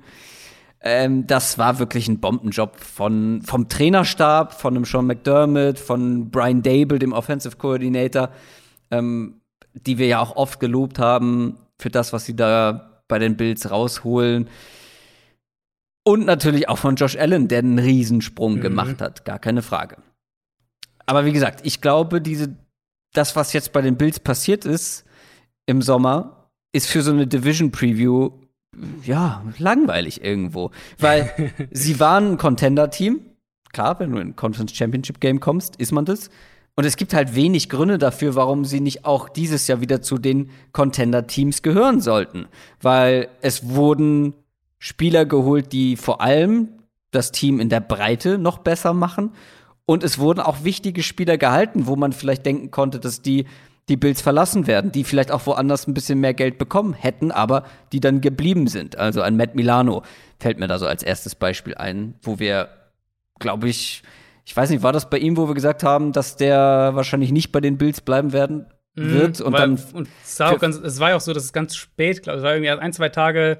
Es hieß schon so ein bisschen in die Richtung, ja, die werden den auf den Markt gehen lassen und dann irgendwie erst Mhm, am Tag selbst oder einen Tag vor Free Agency, irgendwie so haben sie sich ja dann erst ganz spät mit ihm geeinigt. Also man setzt bei den Bills auf Konstanz. Und das ist ja auch nichts Verkehrtes. Die Frage ist allerdings, die ich mir gestellt habe, hätte man nicht vielleicht sogar mehr machen können, mehr machen müssen, solange Josh Allen eben noch so günstig ist auf seinem Rookie-Vertrag. Danach wird er verdammt teuer. Ja. Wir haben, den ja, wir Ja, haben ja, ja. ausführlich über den Vertrag gesprochen, du hast ihn erklärt. Und da denke ich mir, wenn du dieses Fenster so richtig ausnutzen willst, hättest du vielleicht noch ein bisschen was machen können, weil es ist ja nicht so, gerade wenn wir auf die Defense gleich schauen. Vielleicht fangen wir auch mal mit der Defense an, was ungewöhnlich ist. Aber ich finde, bei der Bills Defense hätte es Optionen gegeben, wo man durchaus noch mehr Qualität vertragen könnte. Und das ist ja auch ein bisschen kurios gewesen, weil ich erinnere mich, ich habe ja diese Bold Prediction aufgestellt mit die Bills äh, schaffen es bis ins Conference Championship Game äh, oder sogar bis ins Super Bowl, weil sie die Chiefs dann schlagen, was nicht passiert ist. Aber meine ähm, meine Vermutung baute ja auf der Defense auf. Ja, Äh, richtig. Ich habe ja gesagt, die Bills werden höchstwahrscheinlich eine absolute Top-Defense haben und dann wird die Offense gut sein. Und es war ja dann genau umgekehrt. Was ja auch, also was ja die Aufteilung jahrelang in Buffalo war. Sie hatten ja jahrelang war ja die Defense so das, was Ja. wirklich das Team, ähm, also eigentlich, eigentlich seit Sean McDermott mehr oder weniger da war. Ähm, gut, und zum Teil auch schon davor, Davor auch, war die ja. Defense halt so das Prunkstück und, und die Offense ist halt so mitgelaufen. Genau, und jetzt war es, wie gesagt, komplett andersrum. Es war die Offense, die so überragend war und die Defense war halt, ja, nicht schlecht, aber halt nicht das, was ich erwartet habe, ehrlich gesagt. Es war nicht die Top-Defense, die, ähm, die ich mir vorgestellt hatte. Aber trotzdem, wenn ich jetzt auch noch mal so einfach auf den Roster schaue, auf die Defense schaue, auf dem Papier sieht das halt einfach stark aus. Vielleicht mit Ausnahmen auf Cornerback, aber Ja. Erklär mir mehr, warum war diese Defense dann nicht so stark, wie wir das erwartet haben? Und jetzt hat man wenig gemacht. Könnte sie jetzt besser werden? Oder siehst du da auch Fragezeichen? Also, wenn man, wenn wir, wenn wir den Ansatz wählen, was hättest du vielleicht machen können, Ja. was man anders hätte machen können, man hätte natürlich zum Beispiel sagen können, wir versuchen einen der Top ähm, Edge-Verteidiger zu holen, Carl Lawson zum Beispiel. Mm, damit wir halt so einen Partner für Jerry Hughes haben und gehen eher im Draft, also sie haben ja dann in der ersten und der zweiten Runde haben sie ja Edge-Verteidiger gedraftet, gehen da vielleicht eher auf einen Cornerback oder ähm, auf einen der Titans oder irgendwie sowas. Also das hätte man, das wäre vielleicht so eine Idee gewesen.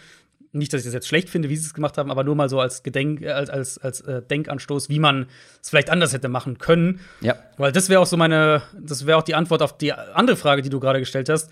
Sie waren halt so inkonstant in ihrem Foreman-Rush. Ähm, oder nicht nur im Foreman-Rush, sondern mit der, mit der Defensive Line waren sie zu inkonstant. Mm, nicht schlecht.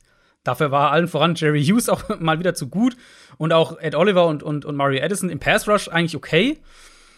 Aber wir haben halt zwei Sachen gesehen. Also zum einen hatten sie immer wieder echt Probleme gegen den Run. Es gab ja auch ein paar dieser extremen Spiele gegen Kansas City unter anderem, nicht das Playoff-Spiel, das, äh, das Regular-Season-Spiel, wo sie die halt eingeladen haben, den Ball zu laufen, was insofern funktioniert hat, als dass Kansas City weniger Punkte gemacht hat, als man sonst von den Chiefs kennt. Aber sie sind halt irgendwie auch für, ich weiß nicht, fünf Yards pro Run oder irgendwie sowas gelaufen, also irgendwas Absurdes. Ähm, weil sie halt den Run nicht stoppen konnten mit ihrer regulären Front, wenn sie halt mehr die, die, die den Rest der Defense mehr ähm, Richtung Coverage bewegt haben. Das ist so ein Punkt. Und dann halt, wenn wir auf die, auf die Pass-Defense schauen, mh, die Bills blitzen wenig, die verlassen sich auf ihre Zone-Coverages und eben darauf, dass der Foreman-Rush durchkommt. Und dadurch, oder dafür brauchst du halt einen konstant starken Foreman-Rush. Und den hatten sie letztes Jahr nicht, auch wenn sie, auch wenn die Spieler immer wieder geflasht haben und wie gesagt, Jerry Hughes halt für sich betrachtet eine sehr, sehr gute Saison hatte. Aber da ist offensichtlich ihr Ansatz eben zu sagen, okay, wir stecken jetzt richtig viel in die Rotation. Wir draften in der ersten Runde einen Edge Rusher mit äh, Gregory Rousseau, wir draften in der zweiten einen mit Carlos Basham. Ähm, wir haben AJ Epinesa, der eine größere Rolle bekommen wird, der Zweitrunden-Pick aus dem letzten Jahr. Und dann werden wir einfach Wird eine er das? Rotation haben. Ja, gut, mal schauen. Ja. Fair, faire Frage. Ähm, Er hat jetzt nicht eine- überzeugt in seinen, also ja, kleine Sample Size, ähm, Ja. aber er hat jetzt offensichtlich auch hinter den Kulissen oder im Training nicht so wahnsinnig Ja, überzeugen gut, können. mal, wer weiß, vielleicht, äh, vielleicht werden sie ein bisschen häufiger nach innen ziehen. Sie haben ja generell, also Ebenezer ist ja einer, der primär über Power kommt. Basham ist ja auch so ein großer physischer Typ. Mm, Das ist ja schon so ein bisschen das Muster und, und Rousseau. Gregory Rousseau ist ja auch kein Speedster. Mit, nee, genau. Ähm, auch einer eher mit, mit bei ihm sind es vor allem die langen Arme. Ähm, aber ja, man erkennt da schon ein Muster, was sie da holen. Vielleicht rückt Epinesta ja ab und zu ein bisschen häufiger nach innen. Das könnte ich mir auch vorstellen. Aber, also um den Punkt fertig zu machen, ich glaube, der Ansatz, den, den sie hatten, war halt jetzt nicht zu sagen, wir holen Carl Lawson oder JJ Watt oder wen auch immer, so einen zweiten Top-Edge-Verteidiger neben Jerry Hughes, sondern wir bauen uns eine Rotation, die sechs, sieben Leute tief ist und wo wir Rousseau und Basham und Epinesa und einen Vernon Butler und so weiter immer konstant reinrotieren können, dass die halt alle frisch bleiben. Und darüber wollen wir halt einen konstanten Foreman Rush aufbauen. Ich glaube, das ist schon so ein bisschen der Plan, der dahinter steht. Ja, wie gesagt, also Konstanz wird ganz groß geschrieben bei den Bills. Ähm, ist auch vollkommen in Ordnung. Ähm, wie gesagt, ich an manchen Ecken frage ich mich halt, hätte man vielleicht nicht noch ein bisschen mehr machen können? Und ich habe es ja eben schon angedeutet, wenn wir mal von der Front weggehen und auf die Cornerbacks zum Beispiel schauen. Äh, Klar, auch das sieht jetzt auf dem Papier nicht verkehrt aus mit einem Jadarius White, mit einem Levi Wallace, mit dem man verlängert hat. Aber es war halt nicht die Qualität, die du dann halt für eine Top-Defense brauchst. Ja, genau. Und so waren sie ja auch, ähm, also so ist der Kader ja nicht zusammengebaut. Also wenn, wenn, wenn die Front halt wackelt, dann sind die Cornerbacks halt nicht auf dem Top-Level. Und das ist halt auch nicht das, wo sie sozusagen rein, äh, wo sie, wo sie viel reinsteckt. Natürlich, Tredavious White ist ein sehr, sehr guter Corner, überhaupt keine Frage. Aber eben daneben das sind jetzt keine Katastrophen, aber es sind jetzt auch keine, also du hast halt jetzt nicht eben nicht die Dolphins Secondary auf Cornerback. Und das merkst du dann eben ab und zu. Deswegen hatte ich ja, was ich gerade gesagt hatte, also vielleicht hätte man da eher im Draft noch was rein investieren können oder da vielleicht eher eine Priorität drauf setzen können. Aber so, so bauen sie halt die Defense nicht zusammen. Haben sie ja noch nie, hat, hat Sean McDermott noch nie, hat, haben auch seine früheren Defenses nicht, bevor Buffalo. Ähm, und was sie natürlich haben, ist ein super Safety-Duo und, und äh, plus natürlich Tredavious White so als, äh, als eben diesen Fixpunkt, was ich ganz am Anfang gesagt hatte bei den Jets, den die Jets halt überhaupt nicht haben. Die Bills haben den halt mit White auf Cornerback und ein Top 5 ja. Safety-Duo, würde ich sagen. Vermutlich. Mit Michael Hyde und Jordan Poyer. Was mir gerade aufgefallen ist, unser Kollege von Football A, mit dem wir letztes Jahr die Tipps gemacht haben, mhm. heißt der nicht Wildi Ganz mit Nachnamen? Ich habe es auch schon gesehen, ja.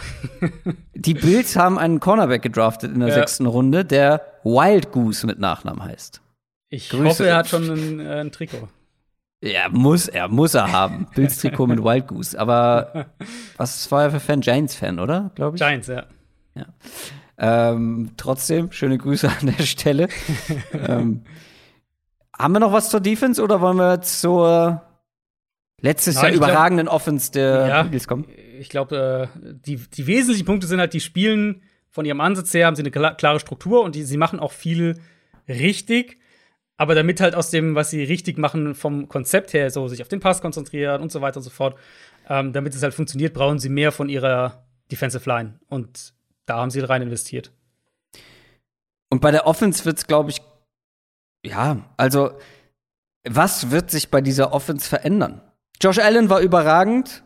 Wenn er das Niveau halten kann, wird auch diese Offense weiterhin gut sein. Ich glaube, das kann man so grundsätzlich sagen. Stefan Dix war auch überragend nach seinem Wechsel zu den Bills wenn er das bleibt, wird diese, wird diese Offense weiterhin richtig gut sein. Generell, das Passing-Game war überragend einfach. Jetzt kommt da noch ein erfahrener Emmanuel Sanders mit dazu. Der wird die nicht schlechter machen, äh, weil man halt eben noch einen Cole Beasley dann im Slot hat, Gabriel Davis, ein junger Spieler, der echt gute Ansätze gezeigt hat.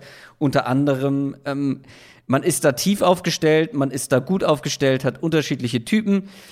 Man ja, man vermisst vielleicht so einen richtig guten Receiving Tight End, wobei ich dann eigentlich Dawson Knox sehr mag, aber da fehlt einfach um richtig guter äh, Backup Tight End, äh, Backup sage ich schon, Receiving Tight End zu sein, fehlt da doch noch einiges.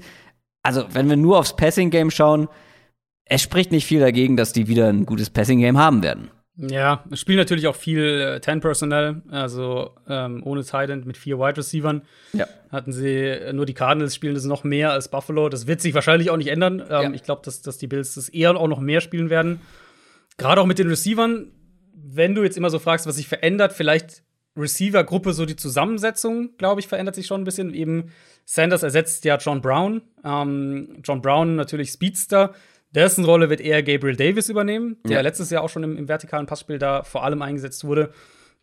Ähm, und Sanders gibt dir halt noch mal eine andere Option in, in der, eher so in dieser Midrange als Route Runner, als einer, der, der schnell Separation kreiert. Also ist er eher so einer, ähm, wenn wir so Stephon Dix und Adam Thielen lange in Minnesota hatten, mhm. das ist ja eher so die Richtung Dix Sanders, so von der Art und Weise, wie du die auch rumschieben kannst und, und ähm, wo die punkten, ist er dem eher näher und Davis halt eher derjenige, der diese Speedster-Rolle übernimmt. Also da ähm, könnte ich mir vorstellen, dass sich so die, vielleicht die Herangehensweise auch ein bisschen verändert. Ich meine, letztes Jahr hat Josh Allen den Ball sehr gut tief geworfen. Das war ja einer der Punkte, wo er sich deutlich verbessert hat im Vergleich zu den, zu den ersten beiden Jahren. Mhm.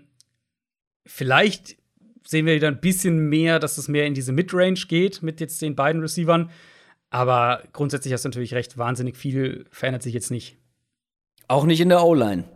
Die sieht, ja. glaube ich, ähm, berichtige mich da gerne, aber das sind doch genau die fünf Spieler, die letztes Jahr auch gestartet sind über ähm, ja, Tage, ähm, oder? Also vom, vom Grundsatz her schon. Sie hatten natürlich einiges an Auf Ausfällen. Klar. Ähm, also die beiden Guards haben länger gefehlt, John Feliciano und Cody Ford. Jetzt ist ähm, Dion Dawkins, der Left Tackle, hat jetzt eine Weile mit Corona zu kämpfen gehabt. Der ist jetzt gerade zurückgekommen. Also so ein bisschen Fragezeichen in der Hinsicht, aber grundsätzlich ist es die gleiche Starting Line, die letztes Jahr auch die Nummer 1 Starting Line war. Und so grundsätzlich sollte die dann ja auch wieder zu einer durchschnittlichen mhm. ähm, Line in der Liga gehören? Oder ja, hast du irgendwo Top 15, Zweifel? Top 15 Line, glaube ich, ist es schon. Es ist so eine dieser Lines, wo jetzt keiner herausragt, würde ich sagen. Also sie haben, sie haben also das Tackle-Duo ist gut, Daryl Williams auch auf Right Tackle. Ähm, Center ist vor allem in Protection, Mitch Morse ein guter Center. Die Guards vielleicht am ehesten noch die Wackelkandidaten, aber so, so eine dieser Lines, die jetzt nicht keinen Superstar hat, aber halt auch nicht irgendwo ähm, brutal einbricht. Insofern irgendwo so im Mittelfeld, ja. Was aber in dieser Offense nicht gut funktioniert hat, ist das Running Game. Das war maximal Durchschnitt, wenn überhaupt. Mhm. Ähm, und man versucht es, zumindest wenn man aufs Backfield guckt, wieder mit böse gesagt Masse statt Klasse. Also ich war ja. noch nie ein großer Devin Singletary-Fan, du schon vorm Draft. Und nach der ersten mhm. Saison hatte ich schon die Befürchtung, dass ich meinen Take zu ihm bereuen würde.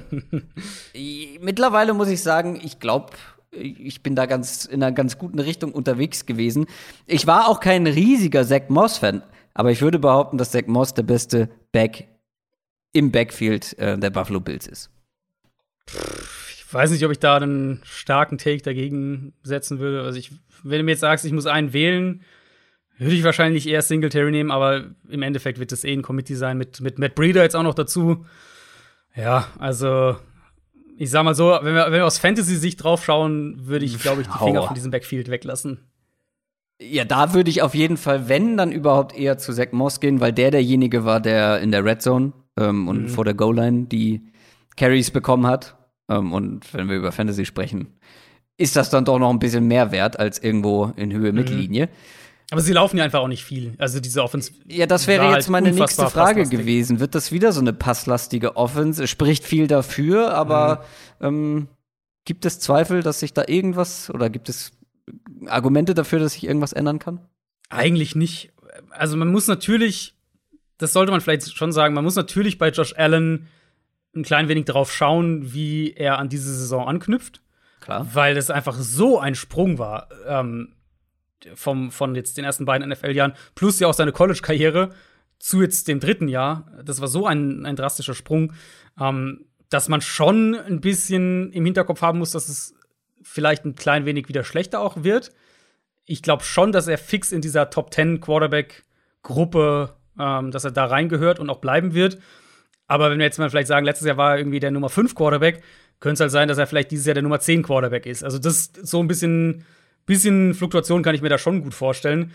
Ähm, trotzdem, wenn wir auf die Offense schematisch schauen, man hat ja teilweise auch gesehen, hier das Spiel wird ein bisschen langsamer für ihn. Und mhm. Brian Dable hat eine sehr gute Offense für ihn designt. Und er hat sich in puncto Accuracy deutlich verbessert. Er hat sich in puncto, ähm, was ich vorhin schon gesagt hatte, Timing beim, beim vertikalen, äh, im vertikalen Passspiel hat er sich deutlich verbessert.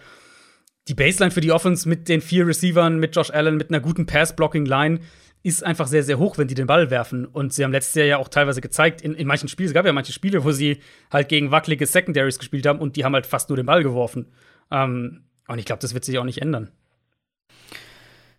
Ja, und damit gibt es, glaube ich, bei den Bills gar nicht mehr viel zu besprechen. Also, ja, das, da steht Konstanz, wie gesagt, im Fokus. Und ich glaube auch, dass die Bills wieder eine sehr gute Saison spielen sollten wie gesagt, es gibt halt einfach kaum Argumente dagegen. Ne?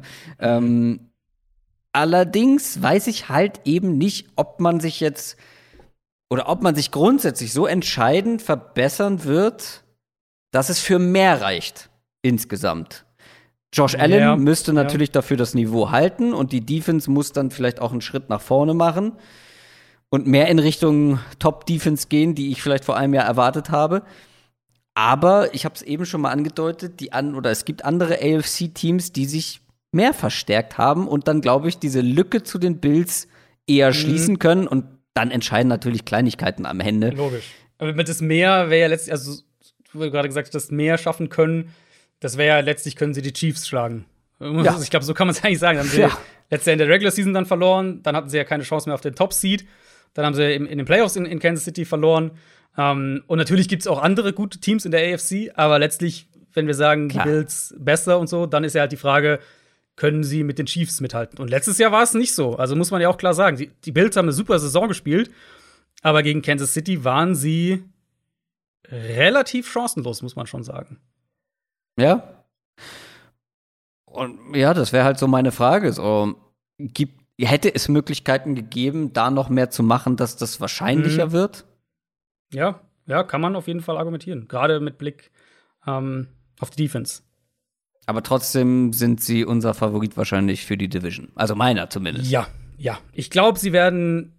Ich kann mir schon auch vorstellen, gerade auch weil die Division ja insgesamt besser wird, Jets werden besser Ja, sein, Patriots ja. werden besser sein, ähm, kann ich mir schon vorstellen, dass sie auch ein, zwei Spiele mehr verlieren im Vergleich Mhm. zu letztem Jahr. Aber ich sehe sie trotzdem als das, das äh, beste Team in der Division. Ich habe das Gefühl, das hatte ich jetzt schon die ganze Zeit, dass wir uns bei der AFC East sehr einig sind, was so die Grundentwicklungen angeht und die Einschätzung Mhm. der Teams für die kommende Saison. Weil ich glaube auch, dass wir beide die Patriots auf zwei haben. Ja, aber auch die Patriots. Ich habe es ja vorhin schon gesagt, Playoffs sind das, was ich erwarte von diesem Team und ich glaube, das werden sie auch schaffen. Dolphins auf drei, Jets auf vier. Genau, genau. Ich glaube, Miami, wie gesagt, kleiner Rückschritt. Ähm, werden nicht in den Playoffs dabei sein, ist meine Vermutung.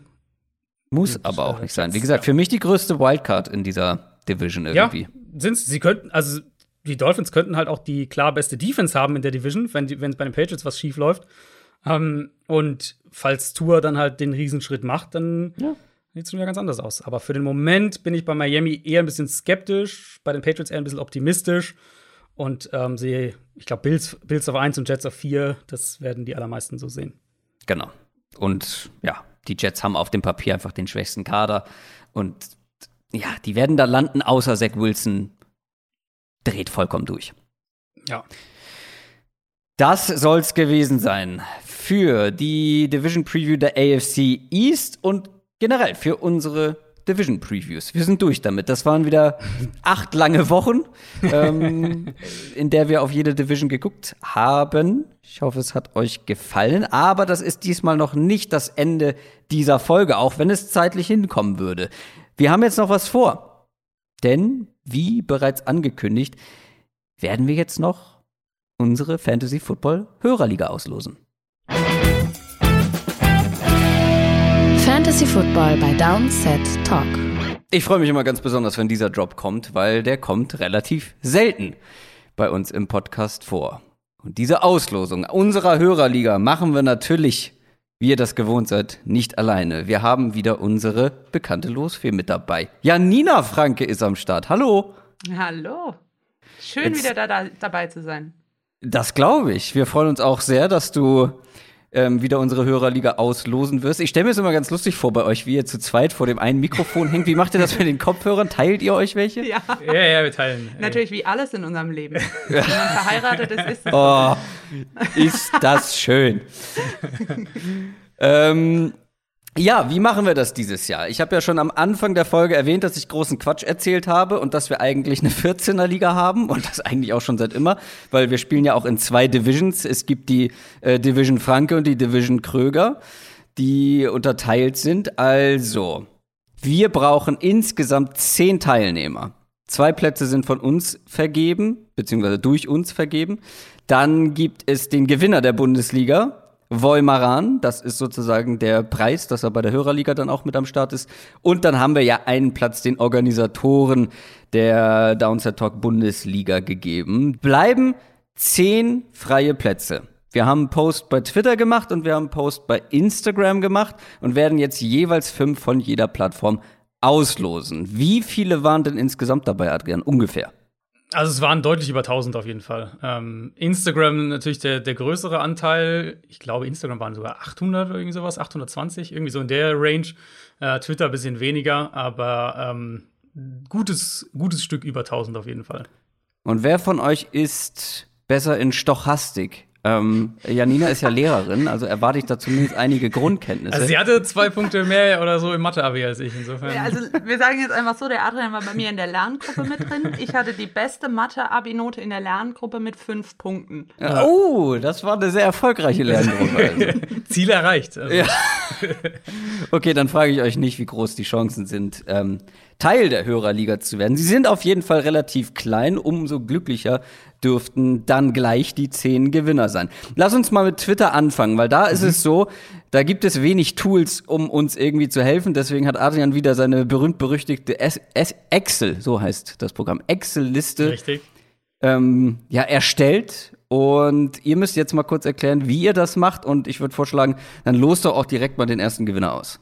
Genau, also ich habe hier meine berüchtigte Excel-Tabelle, so wie wir es die letzten Jahre ja auch gemacht haben, aus Mangel an äh, vernünftig funktionierenden Tools. Ich weiß nicht, da müssen wir uns nächstes Jahr irgendwas überlegen. Ich glaube, mit einem Hashtag vielleicht äh, das Ganze dann machen. Äh, und da stehen einfach alle Namen jetzt sozusagen die ganze Liste runter. Ich könnte jetzt hier sehr lange scrollen und scrollen und scrollen, was wir wahrscheinlich auch gleich tun werden, wenn wir den ersten Namen ähm, auslosen. Und dann haben wir jetzt hier einen Zufallsgenerator nebendran auf und da wird dann einfach eine Zahl generiert. Und dann haben wir den ersten Namen. Ah, Dann schießt mal los. Wer ist der erste Teilnehmer? Der Oder erste- Teilnehmerin? Ja, oder Teilnehmerin. Ja. Unser erster Teilnehmer oder Teilnehmerin ist die Nummer 46 und dahinter verbirgt sich Landau at LD Rams. Das sagt mir doch aber was, oder? Das Ist sagt nicht mir ein- auch was, ja. Ich, ich könnte. Ist, glaube ich, schon häufiger mal in den Twitter-Mentions aufgetaucht. Herzlichen Glückwunsch zum allerersten Platz in unserer Hörerliga. Genau, Gleich so die wie- Nummer zwei hinterher. Absolut, das ist die Nummer 195. Da ist schon das Scrollen. Genau, wir scrollen und scrollen. scrollen. So, So, und das ist Ren Dark at on Ren Dark. Herzlichen Glückwunsch. Herzlichen Glückwunsch zum Platz in der Liga. Wer ist Nummer drei? Dann ist die Nummer 45 die Nummer 3 und hinter Nummer 45 verbirgt sich Jan at Spuckbruder. Sympathischer Name. Der Spuckbruder. Ja, herzlich willkommen in unserer Liga. 45 Äh, vielleicht an und der 46. Bitte? Wir hatten jetzt 45 und 46 ausgelost, tatsächlich. Uha, wenn da mal nicht Schiebung hintersteht. Ähm, vielleicht ganz kurz mal sagen, alle, die jetzt hier ihren Namen hören, gerne eine Direct Message schreiben, ähm, damit wir euch nicht einzeln raussuchen müssen. Also, wenn ihr euch angesprochen fühlt, wenn ihr einer der Gewinner oder Gewinnerinnen seid, bitte einmal eine Nachricht schreiben. Das macht das Ganze um einiges leichter. Nummer vier. Nummer 4 ist die 292. Dahinter verbirgt sich Predis at Preditz und wie die ganz coolen Kids ist das I mit einer 1 geschrieben. Ich vergesse immer wieder, wie man das nennt, wenn die Buchstaben durch Zahlen ausgetauscht werden. Aber cool ist es auf jeden Fall. Herzlichen Glückwunsch. So, Dann und fehlt nur noch einer. unser letzter Teilnehmer von Twitter ist die Nummer 61. Das ist Chris Pracher at Chris Pracher. Boah, das ist simpel gehalten. Ja, Und vielleicht sogar ein Namensvetter. Das freut mich besonders. Herzlichen Glückwunsch an alle fünf von Twitter. Ihr seid mit dabei diese Saison in der Hörerliga. Jetzt kommen wir zu den verbleibenden fünf bei Instagram und da mussten wir uns ein bisschen was anderes überlegen, weil das waren einfach viel zu viele Kommentare. Ähm, das waren, alleine da waren es über 1000, oder? Äh, Auf dem Weg Richtung 1000, glaube ich. Ja, es waren, zwischen 800 und 900, glaube ich, waren es da. ja, es waren auf jeden Fall sehr, sehr viele Leute, die mit dabei sein wollen. Und da gibt es schon das ein oder andere Tool. Wir haben jetzt auf eine App zurückgegriffen, die einfach random fünf Kommentare auswählt aus diesen über 800 Kommentaren. Und ihr werdet gleich mal den ähm, Prozess starten, ähm, das Auswahlverfahren und werdet dann fünf Accounts bekommen, die mit am Start sind. genau. Klicken. Und Wollt ihr direkt haben- einfach loslegen? Ja, wir legen Oder los. habt ihr schon? Habt Ja, ihr den wir Namen haben schon? geklickt. Wir, wir haben schon geklickt, so schnell sind wir hier. Sehr Ähm, gut. Wer ist denn mit dabei? Mit dabei ist Svensson-Foto mit Doppel-S in der Mitte. Mhm. Das ist Teilnehmer Nummer 1 von Instagram. Dann hm, haben wir wahrscheinlich einen Dortmund-Fan. Schwarz-Gelber 09. Ja, das könnte ein Dortmund-Fan sein. ich glaube tatsächlich gesehen zu haben, dass Schwarz-Gelber 09 ziemlich spät erst mitgemacht hat. Also auf dem letzten Drücker, glaube ich. Kann nicht lange her gewesen sein. Ähm, wirklich auf dem letzten Drücker noch mit reingerutscht. Herzlichen Glückwunsch. Wer ist Nummer 3? Nummer 3 ist Marco-R678. Herzlichen. Glückwunsch. Dann haben wir nur noch zwei Teilnehmer. Richtig. Zwei Teilnehmer. Der vierte ist Büder mit Y. Witt. Mhm. Und der allerletzte? Wir müssen sagen, die allerletzte, weil laut Profilbild ist es wahrscheinlich eine Frau, was mich jetzt mal ganz besonders freut. Ähm, Hm. Und das ist K Klein 1605. Also mit Das- Doppel-K vorne. Ah, ihr kriegt also die, die Profilbilder mit ausgespielt. Das würde mich auch sehr freuen, weil wir hatten noch nie, wenn ich mich nicht täusche, nee, ich glaube noch nie Hm, eine Frau mit in der Hörerliga mit dabei. Generell ähm, ist ja bekannt, wir haben relativ wenig Hörerinnen, leider. Ähm, aber umso cooler finde ich es, wenn eine Frau mit dabei ist. Hoffentlich kein Fake-Profil mit Fake-Foto. Das wäre natürlich jetzt ärgerlich. Aber wir gehen einfach Wir sind mal davon aus. Ja. Ähm, auch an euch fünf erstmal herzlichen Glückwunsch natürlich. Und zum anderen schickt uns bei Instagram gerne einfach mal eine Direct Message, damit wir in Kontakt bleiben. Wie gesagt, Draft ist am 2.9. abends. Das ist in zwei Wochen schon. Und das Ganze werden wir live bei YouTube zeigen. Das war sie auch schon, die Auslosung unserer Fantasy Football Hörerliga. Vielen Dank, Janina, für deinen Support, für deine Hilfe. Sehr, sehr gerne. Jedes Jahr gerne wieder. Jedes Jahr wieder. So auch im nächsten Jahr. Und ich würde vorschlagen, Adrian, das soll es für heute gewesen sein. Gibt's noch was zu sagen? Ich glaube nicht. Ich glaube, wir haben dieses Jahr auch wirklich richtig ausgelost. Ich erinnere mich, irgendwie erinnere ich mich, dass, dass wir häufiger mal irgendwas vergessen haben oder, oder irgendwas nicht funktioniert hat. Ähm, dieses Jahr bin ich optimistisch, nachdem wir erst die Ligagröße korrigiert haben, dann uns eingefallen ist, dass wir ja noch ein anderes Ticket eigentlich schon vergeben haben an den, Ja. äh, an den Fantasy-Bundesliga-Gewinner. Ja. Ähm, bin ich jetzt zuversichtlich. ansonsten muss, ansonsten muss Janina halt noch mal ran. Halt so. Ja, ich bin heute auch, ich habe extra mitgezählt, ob wir ähm, Ja, jeweils fünf auch. Leute ausgelost haben. Also von daher, diesmal Fehler in der Vorbereitung, aber in der Umsetzung einwandfrei. Also, vielen Dank, Janina. Vielen Dank euch fürs Zuhören in dieser Folge. Wir hören uns nächste Woche Donnerstag wieder. Macht's gut. Tschüss. Ciao, ciao. Tschüssikowski.